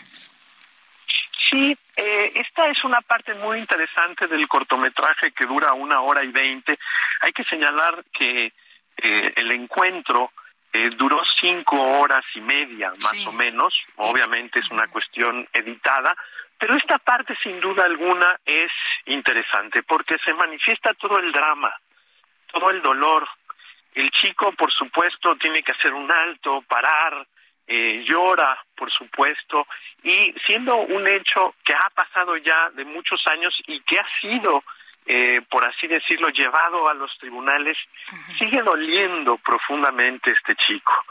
Por supuesto que es el momento más difícil del, del documental para el Papa Francisco, porque el Papa, a pesar de decir, a ver, eh, está la política clara de tolerancia cero, hay muchos sacerdotes ya detrás de las rejas, esto es un asunto que no vamos a tolerar, Sí, sí porque le dice el joven, le, ajá, porque le dice el joven, oiga, pues le redujeron el, el, la sentencia, ¿no? Y, y, luego este señor, como le redujeron la sentencia, pues resulta que puede seguir dando clases donde yo estuve tomando clases y donde fui abusado. Sí, es un caso en donde el Papa dice, vamos a revisar, me comprometo, hay una correspondencia previa del papá de este chico sí. con el Santo Padre, que el Santo Padre recibe la carta que le envió anteriormente al padre de familia. Es un tema delicado, es un tema que me parece que es tratado en esta dinámica de comprender eh, la dificultad humana, el drama de lo humano y por supuesto la búsqueda que hace la humanidad en su conjunto para responder a estos males. Recientemente eh, hemos vivido la semana pasada un caso eh, eh, también que nos dice, a ver, con los niños no, por supuesto, y nosotros tenemos que entender que, como decía San Juan Pablo II, la sexualidad es el drama del mundo contemporáneo. Y, decía el, padre, eh, eh, el, Papa, ¿no? Decía, a ver, eh, tener relaciones sexuales es de lo más bonito que pueda existir en, en, la humanidad, pero pues, digo, hay, hay momentos para, para ello, ¿no? padre Corral, y, y bueno, parte de lo que, de lo que a mí me parece interesante de, de este diálogo con los jóvenes es que el Papa se acerca a, a, a todas las situaciones que enfrentan y que le preocupan a, a, los, a los jóvenes, a la juventud. Pero también hay mensajes para los sacerdotes, ¿no? Acérquense a la comunidad. Por supuesto, uno de los temas más importantes es la congruencia de los católicos. Eh, planteado por las dos chicas católicas que están ahí. Por cierto, eh, ahí también cabe la heterogeneidad, porque una de ellas es provida, la otra no. Católica por el derecho a decidir, ¿no? Exactamente, así lo dice. Y eh, el Papa igualmente la escucha, la coge, eh, le responde con claridad, con objetividad. Regreso a la parte de la sexualidad. Me, me parece fascinante eh, las intervenciones del Papa en ese sentido porque dice la sexualidad es un gran don, pero requiere vivirse en la dinámica más humana. Es decir, la sexualidad engrandece nuestra dignidad, no la puede empobrecer y esto con relación a los temas de eh, pornografía, masturbación y todos estos temas complicados que también se, se trataron en este documental novedoso, subrayo. Pues es parte de lo más valioso del documental, ¿no? Que, que, que se habla eh, eh, abiertamente, o sea, no, no hay un tema de que los chavos digan, ay, no, de esto no voy a hablar, se habla una chava incluso que, que hace eh, programa para, em, publica, ¿no? En redes sociales, pues, para material, para adultos de, de pornografía, otra, otra chava que le pregunta, eh, bueno, pues eh, yo, yo tengo una relación con otra persona de mi mismo sexo, otros que eh, le dicen, bueno, ¿ha escuchado alguna vez hablar de, de, alguien binario? Sí, sí, por supuesto. Esta es la característica de Francisco. el, Papa Francisco, desde que llegó a su pontificado, dijo muy claramente que tenemos que ser una iglesia en salida porque si nos quedamos de manera autorreferencial con nuestras cosas, nuestras costumbres, nuestros pensamientos, dice el Papa, nos oxidamos. Sí. Eh, dice que hay eh, gente muy cerrada, ¿no? Y que más bien pues están ahí reflejando sus propios temas personales, que hay que ser más abiertos.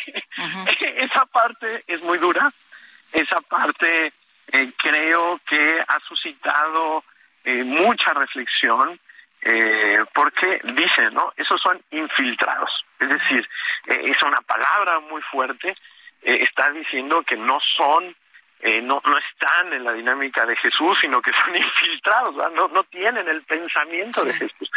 Entonces me parece que es un documental que vale la pena ver, que vale la pena ver en la misma dinámica de los chicos y del Papa, en la escucha, tratando de comprender, dejando a un lado los propios juicios, para ser capaz de discernir con, en un encuentro con el Santo Padre y con la realidad de estos chicos buenos que están en búsqueda y que son un reflejo también de nuestra misión y de nuestros grandes desafíos en esta cultura de cambio de época, en esta cultura global y en esta cultura que nos desafía a profundizar en lo verdaderamente humano. Eh, padre Corral, eh, hay una parte en la que dice el, Papa, podemos estar a favor o en contra de algún tema, ¿no? Porque, por ejemplo, por, eh, usted y yo podemos estar, usted en contra del aborto y yo a favor del aborto, pero no no esto no significa que, dejemos de, de ser de estar. de estar no de dialogar de intercambiar ideas. Por supuesto me parece que esto es algo fundamental.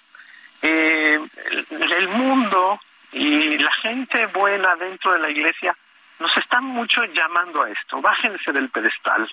La iglesia no es eh, la reunión de los santos perfectos, puros, sino que es una escuela, es una escuela de pecadores, es un hospital, es en donde eh, estamos también compartiendo pues las cicatrices de nuestro caminar en el mundo concreto, histórico, eh, eh, dramático, ¿verdad? Sí.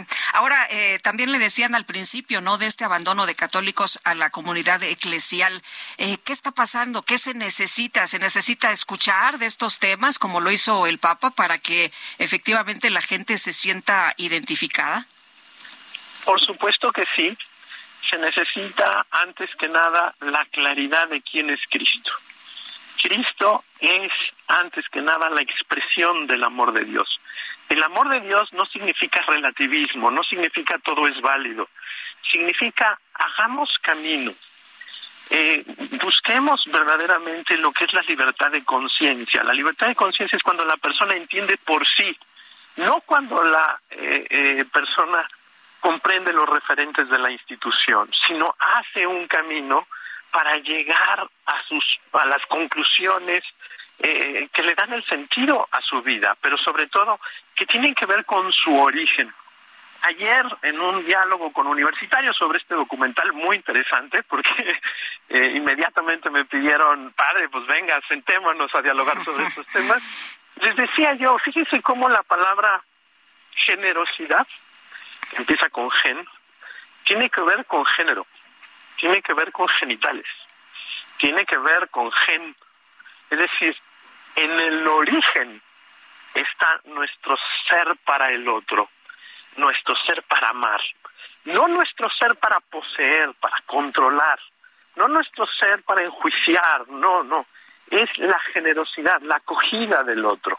Y entonces, eh, hoy necesitamos ser una iglesia mucho más generosa, que acoge, que, acompaña, que anuncia, por supuesto, con mucha claridad, pero que vea a la persona más allá de sus ideas, vea a la persona más allá de sus conductas, vea la persona más allá de sus faltas y la ve en este amor que nos cubre a todos y que nos llama a todos a caminar en la fe, la esperanza y la caridad. Pues, eh, padre Corral, como siempre, un gusto poder platicar con usted. Igualmente. Aunque tengamos a veces posiciones distintas, ¿verdad? Así es, Santa Paz. Santa Paz, muy bien, muchas gracias, padre. Muy buenos días. Cuídense mucho, hasta luego. Hasta Gracias, luego. saludos al auditorio. Eduardo Corral Merino, padre de la Conferencia del Episcopado Mexicano. Y nosotros ya nos vamos. Todavía no, ¿verdad? Tenemos el resumen. Vámonos a un resumen de lo más importante. Le pongo al tanto con esta información generada precisamente el día de hoy, un día donde ha sido muy intensa, muy intensa la actividad informativa. Esta mañana el presidente Andrés Manuel López Obrador denunció que los medios de comunicación de los Estados Unidos también están coludidos con las cúpulas del poder económico y político de ese país.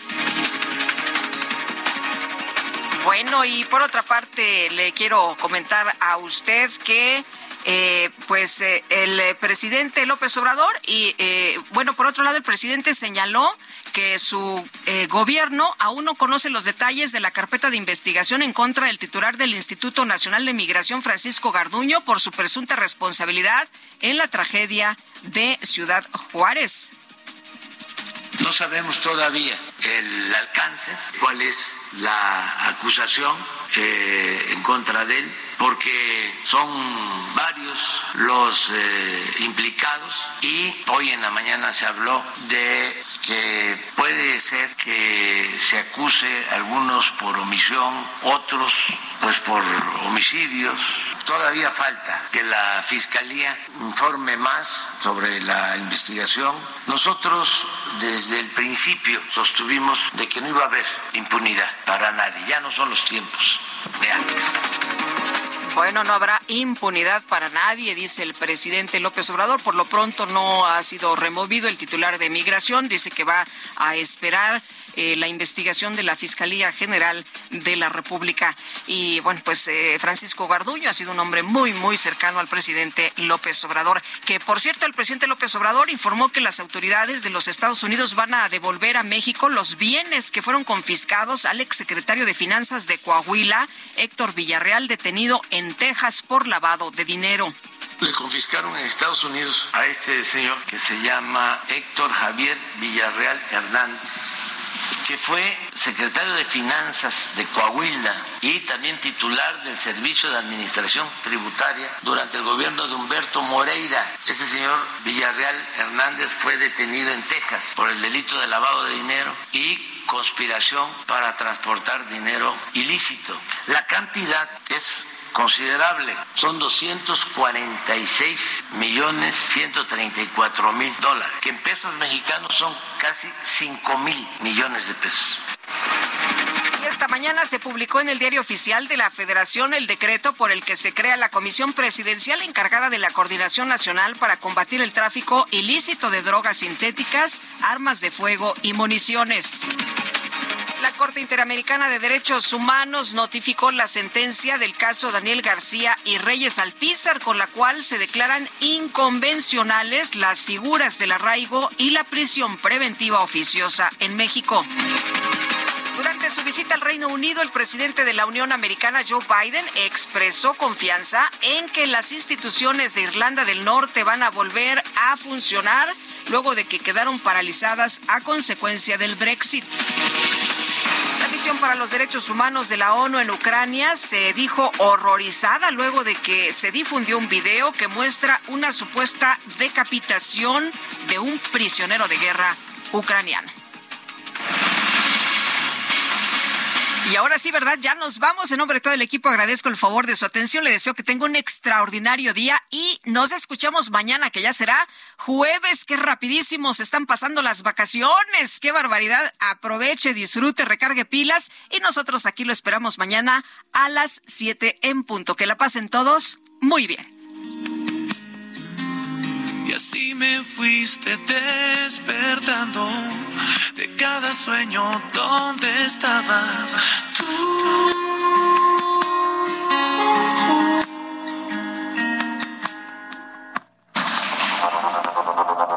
Heraldo Media Group presentó Sergio Sarmiento y Lupita Juárez.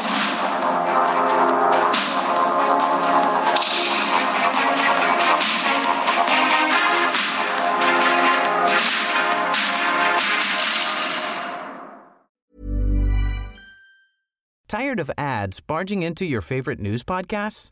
Good news. Ad-free listening is available on Amazon Music. For all the music plus top podcasts included with your Prime membership.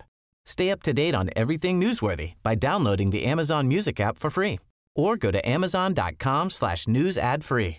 That's amazon.com slash news ad free to catch up on the latest episodes without the ads.